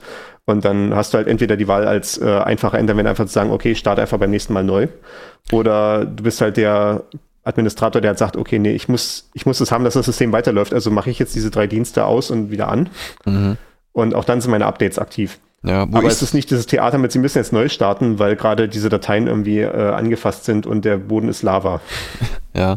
Also wo ich es regelmäßig merke, also weil es halt immer mal passiert ist, wenn ich gerade ein Update habe und es ist ein und es ist ein Firefox-Update fällig Mhm. und ich habe nebenbei den Firefox laufen und dann irgendwann ab einem Ja. bestimmten Zeitpunkt spacken die Tasks total rum und du kannst irgendwie nichts mehr machen. Dann denkst Ja. du, ah ja, okay, da war gerade ein Update, ich sollte mal den Firefox neu starten und dann geht's wieder. Ja. Was du da siehst, ist halt, dass Firefox nicht ein einzelnes Programm ist oder nicht ein einzelner Prozess, sondern halt so eine Kaskade von verschiedenen Prozessen, die halt Genau. gegenseitig gegeneinander isoliert sind. Also das ist auch eine Sicherheitsfunktion, Mhm. dass die so gesandboxed sind. Wir hatten Sandboxing besprochen in Folge, ich habe die Liste nicht mehr vor Augen, nein, in Folge 23. Das kann kein Zufall sein. Ähm, ähm, und dementsprechend quasi, wenn du halt, äh, da, da ist es dann zum Beispiel so, dass halt eine Sandbox pro Domäne ist, mit der du redest. Also wenn jetzt zum Beispiel halt irgendwie Webseiten, äh, irgendwie Seiten aufhast bei der Wikipedia und du hast Seiten auf bei äh, YouTube, dann hast du halt eine Sandbox für die Wikipedia-Seiten und eine Sandbox für die YouTube-Seiten, damit diese Genau. verschiedenen Domänen gegeneinander abgesichert sind und sich nicht gegenseitig auslauschen und so ein Kram. Mhm. Und das hat, geht auch nur bis zu bestimmten Größenordnungen. Also wenn jetzt irgendwie 30.000 Wikipedia-Tabs aufmachst, dann werden es auch wahrscheinlich dann irgendwann mal, wird eine zweite Sandbox anlegen, nur für Wikipedia-Kram. Und das, was du halt siehst, diese Sache mit, äh, wir müssen Firefox erstmal neu starten, ist ja genau dann, wenn man halt einen neuen Sandbox-Prozess anlegen will. Und dann stellt der Firefox fest, okay, hier wurde ein Update installiert. Und deswegen bin ich jetzt gerade eigentlich Firefox 101, aber der Sandbox-Prozess, den ich jetzt starten würde, ist Sandbox 102. Ich weiß nicht, wie ich mit dem Typen umgehen soll. Der, das, das kann irgendwelche Änderungen gegeben haben, von denen ich nichts weiß. Ich mach, ich sag mal lieber Hilfe, Ja. bitte neu starten. Damit dann halt der neu gestartete Firefox auch der 102er ist, der dann halt weiß, wie er mit der Sandbox 102 zu reden hat. Ja, okay. Mhm. Also ja, das ist dann halt, es ist, es ist nicht dasselbe, aber äh, es, es, es, es zeigt die Symptom Komplexität, die halt. mit Updates verbunden ist. Ne? Ja, genau. Mhm. Weil letztendlich kommt man natürlich nicht drum herum, äh, wenn man ein Update installiert hat, auch dafür zu sorgen, dass halt alle Programme, die äh, das halt, die halt gerade laufen, ersetzt werden durch Programme, die die entsprechenden Updates enthalten. Also die die neuen Programmdateien verwenden. Mhm. Okay. Ich habe ja noch so als letzten Exkurs, damit wir auf diese ungewöhnlich lange Folge endlich mal einen Deckel machen können, noch das Thema virtuelles Dateisystem. Das hatte ich jetzt eben schon so anklingen lassen. Äh, einmal, dass wir halt diese Idee von virtuellen Blockspeichern haben.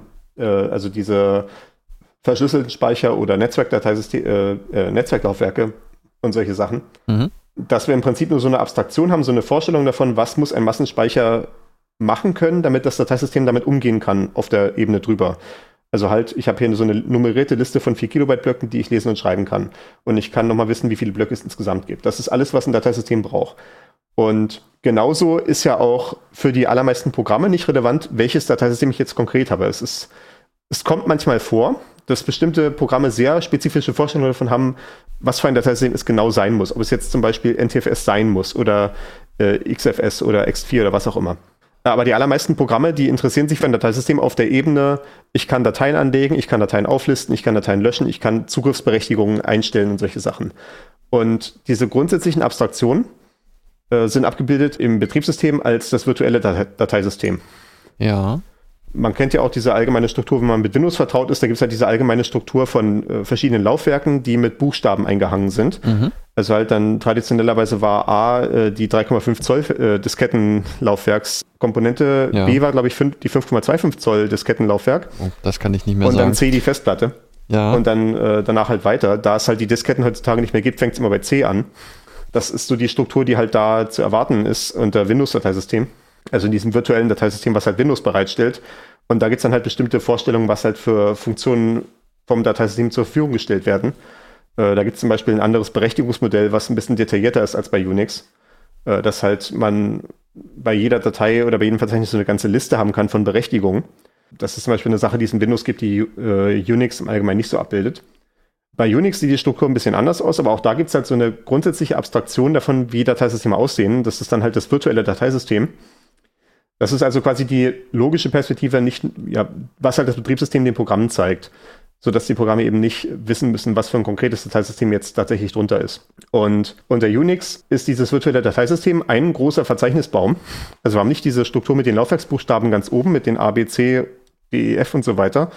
Oder halt realistischerweise C, D, E und so weiter. Mhm. Sondern wir haben ein Wurzelverzeichnis, was auch einfach nur Slash heißt. Und dann gibt es halt Ordner darunter und äh, äh, Dateien und was nicht alles. Und erstmal, wenn man quasi den Computer frisch anmacht, ist erstmal dieses, äh, ist erstmal dieses Wurzelverzeichnis leer.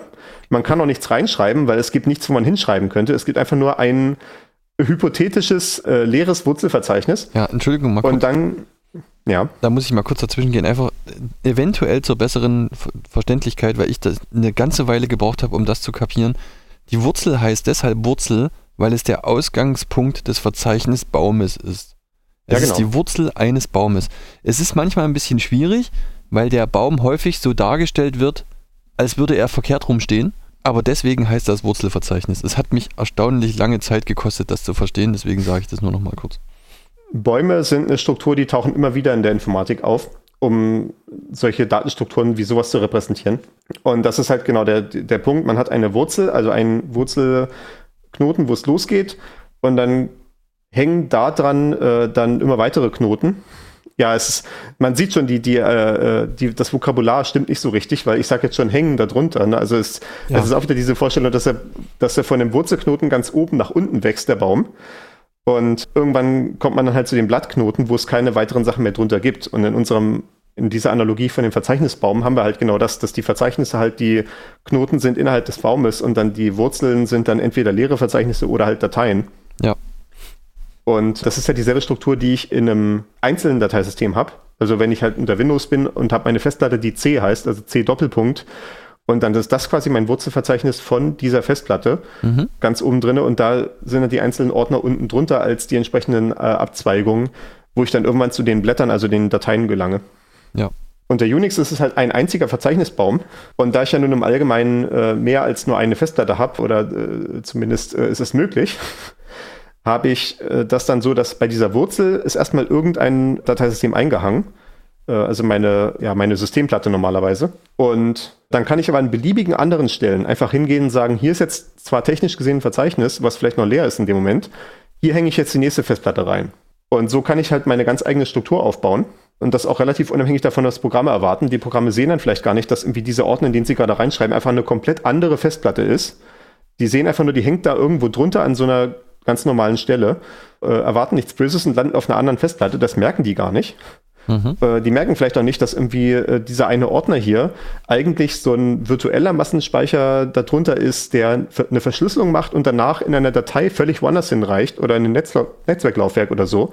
Das, das kriegen die Programme alles mitunter gar nicht mit, außer dass es bei einem Netzwerkfestplatte vielleicht ein bisschen langsamer läuft.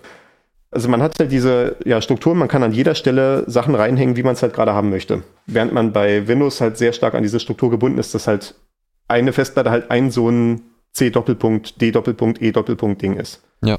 Und da muss das Programm halt damit klarkommen. Also ich habe irgendwie mal so eine Geschichte jetzt gesehen neulich, wo jemand es irgendwie hinbekommen hatte, dass sein Windows unter H Doppelpunkt installiert ist, anstatt unter C Doppelpunkt. Okay. Und das verwirrt wohl diverse Windows-Programme massivst, weil die alle nur damit programmiert sind mit der Erwartungshaltung, dass C Doppelpunkt die Systempartition ist. Okay, cool. Und das kann man wohl auch nur durch Neuinstallation lösen, weil das H-Doppelpunkt dann halt in bestimmte Systemdateien halt hart reingeschrieben wurde. Oh, okay. Aber gut, das ist eine andere Sache. Ja. Mhm.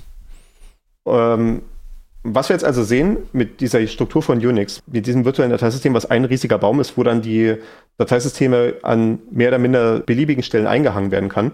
Man sieht halt, dass dieses Konzept von Verzeichnis nicht unbedingt heißen muss, ich habe immer irgendwo auf der Platte ein Einot liegen. Das kann auch erstmal nur ein abstraktes Konzept sein oder auch Datei kann ein abstraktes Konzept sein. Und das war so eine der großen Einsichten, die Unix damals hatte, nämlich diese Vorstellung, everything is a file, alles ist eine Datei. Ja. Das ist in Unix selber gar nicht so realisiert worden. Es gibt dann äh, noch spätere Nachfolgerbetriebssysteme, die so ein bisschen in der Obskurität versunken sind, zum Beispiel Plan 9, die halt versucht haben, das wirklich hundertprozentig umzusetzen. Da ist selbst sowas wie eine CPU einfach nur eine Datei, oh, die man okay. irgendwie aufmachen kann und irgendwie ins System einhängen kann und dann verwendet man einfach die CPU von einem anderen System äh, zum Rechnen. Total krasser Shit. Wow, ja. Die, die haben das halt wirklich durchgezogen, aber grundsätzlich ist es halt schon diese Idee, wir stellen fast alles irgendwie als Datei dar und wir können, äh, ja, wir können alle möglichen Sachen mit, mit Dateien darstellen oder durch Dateien oder durch Verzeichnisse. Zum Beispiel gibt es hier, ich habe hier verlinkt als Beispiel das ProcFS.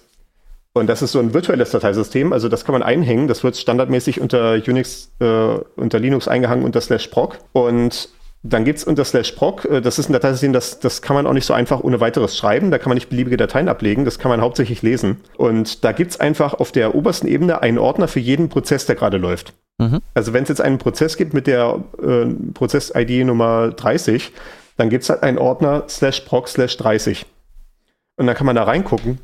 Und ich kann mal reingucken, was gibt es denn da so alles? Procpit, sagen wir hier proc 1062 zum Beispiel.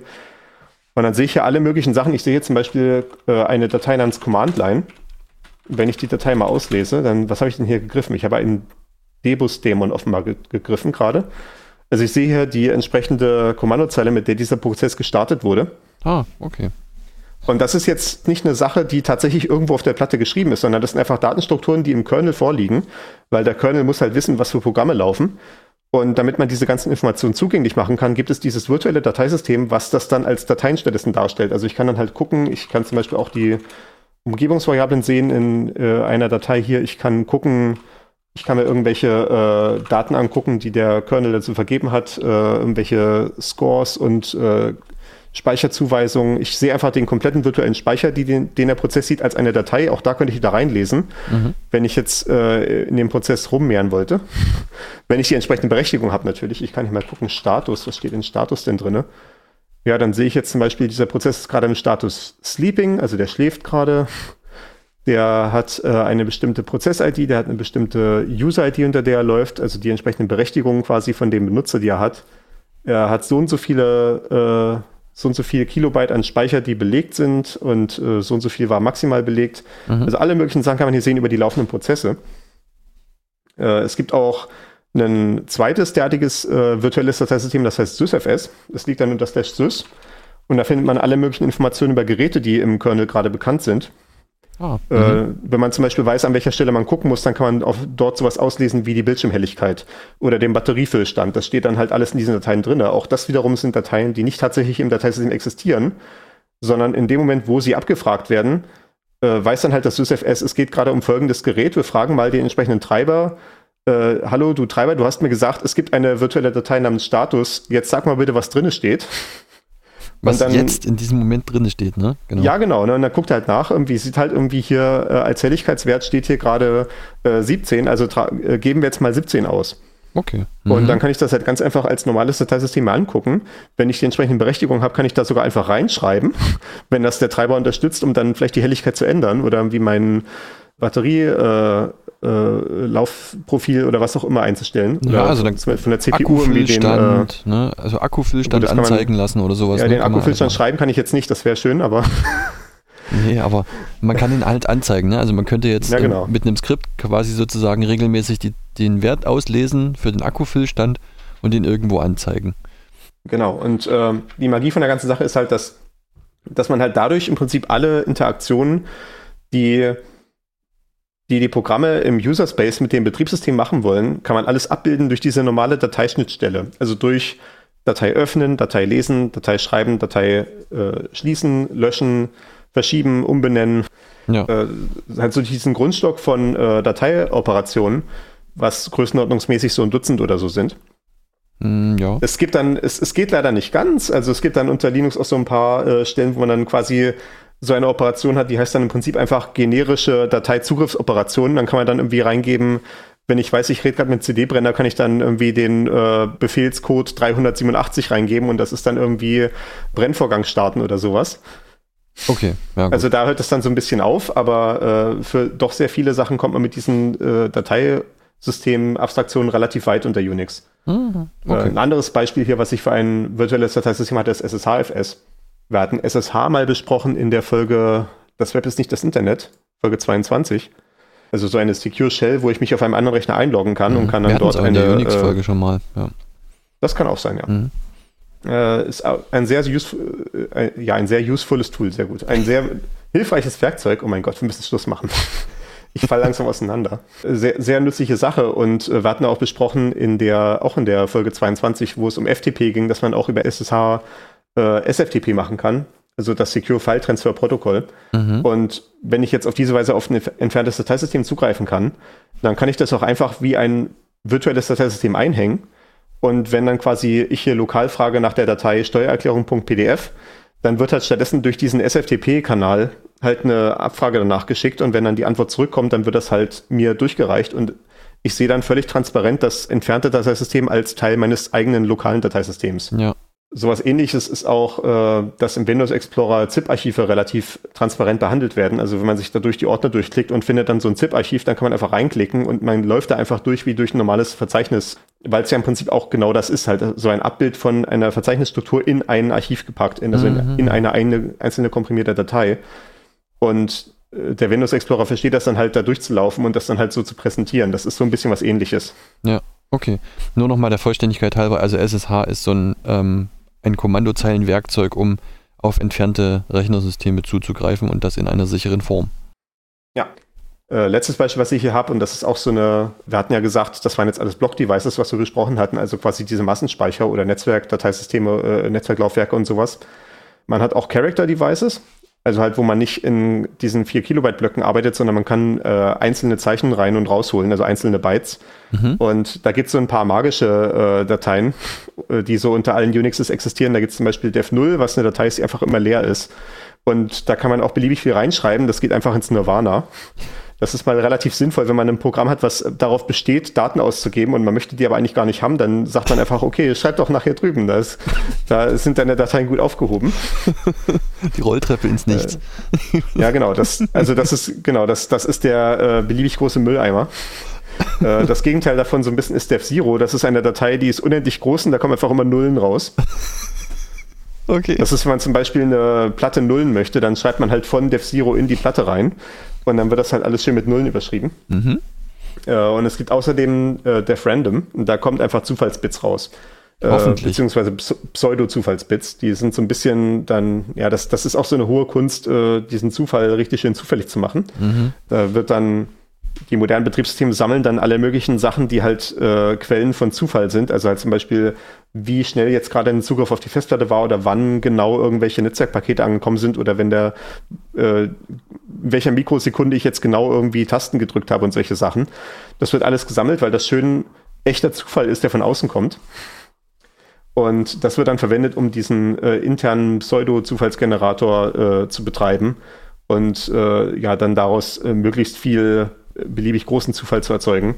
Und das heißt, äh, wenn man mal richtig Lust auf äh, ein zufälliges Programm hat, dann kann man einfach def random ausgeben.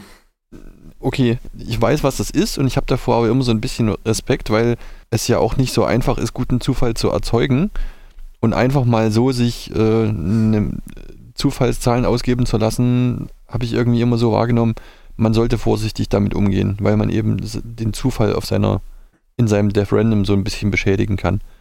Nee, nee, das, das war vor auch teilweise noch fünf Jahren durchaus richtig. Mittlerweile hat man da von Seiten der Linux-Kernel-Entwickler diese Bedenken abgelegt. Def Random und Def U-Random sind heutzutage Synonyme füreinander. Also okay. es gab halt früher diese Unterscheidung, äh, dass man Def Random und Def U-Random hat, also U-Random wie Unlimited Random. Mhm. Da kommt halt einfach immer was raus. Und bei Random war es halt so, dass früher abgebrochen wurde, mit dem, äh, dass halt nichts gegeben wurde, wenn man das Gefühl hatte, man hat nicht genug Zufall in der echten Welt gesammelt, also nicht echte Entropie äh, genug vorrätig. Mhm. Man hat dann irgendwann sich entschieden, dass das, äh, dass, dass das nicht mit der Realität irgendwie in Einklang zu bringen ist, dass die, diese Vorstellung von äh, einem Maß von Entropie und man hat einfach den äh, Zufallszahlengenerator im Kernel so gut gemacht, dass man dem vertraut, dass er immer genug liefern kann. Okay, der einzige Punkt, wo es heutzutage noch ein Problem ist, ist, wenn das System gerade dabei ist zu starten, weil dann halt eventuell noch nicht genug Zufall gesammelt wurde, um den Generator auch nur zu initialisieren. Okay, gut, aber da reden wir von wahrscheinlich ein paar Sekunden, oder? Naja, das kann durchaus, äh, es, es, gibt eventuell Anwendungen, die relevant sind, wenn du irgendwie eine neue virtuelle Maschine provisionierst und äh, dann halt wirklich noch keinen Datenverkehr hattest und du musst jetzt zum Beispiel einen äh, SSH-Host-Key generieren, also halt einen kryptografischen Schlüssel, um diesen Rechner zu identifizieren, bevor du anfängst mit dem Netzwerk zu reden und mhm. dementsprechend hast du noch keinen Zufall gesammelt. Das ist, äh, das ist so das eine pro wesentliche Problem, was es noch in der Kette gibt. Okay, ich denke ehrlich gesagt, das ist ein Thema, das Aber müssen ja, wir mal das, in einer anderen Folge behandeln. Ja, also ja, das, das, ist ich, ich denke mal, das führt für, diese, äh, für diesen Rahmen sowie allgemein zu weit. Mhm. Aber äh, es führt zu weit, denke ich, ist äh, auch ein guter Titel für diese Folge. Ich meine, ich, ich, ich überlege jetzt gerade echt, das Problem ist natürlich, das hat so ein bisschen Schlagseite, die ganze Sache, weil wir hatten 30 Minuten über die Festplatten und so geredet und wir haben jetzt über eine Stunde über Dateisysteme geredet. Also wenn es jetzt einigermaßen halb und halb gewesen wäre, hätte ich gesagt, wir teilen das in zwei Folgen auf, aber das macht sich, glaube ich, schwierig. Na, mal gucken, wie wir damit umgehen. Ja, ich finde das okay. Ist ein bisschen mehr Schnittarbeit, ja, aber ich ehrlich gesagt habe ich nicht das Gefühl, dass man furchtbar viel schneiden muss. Ja, gut. Äh, dann sage ich jetzt einfach mal an dieser Stelle, die nächste Folge wird in drei Wochen auf euren Flash-Speicher geladen. Damit könnt ihr rechnen. Cool, cool. Super. Äh, das war sehr informativ für mich heute. Ich bedanke mich recht herzlich. Und wünsche allen ZuhörerInnen äh, viel Spaß beim Zuhören weiterhin. Das war jetzt irgendwie komisch. Ciao, ciao.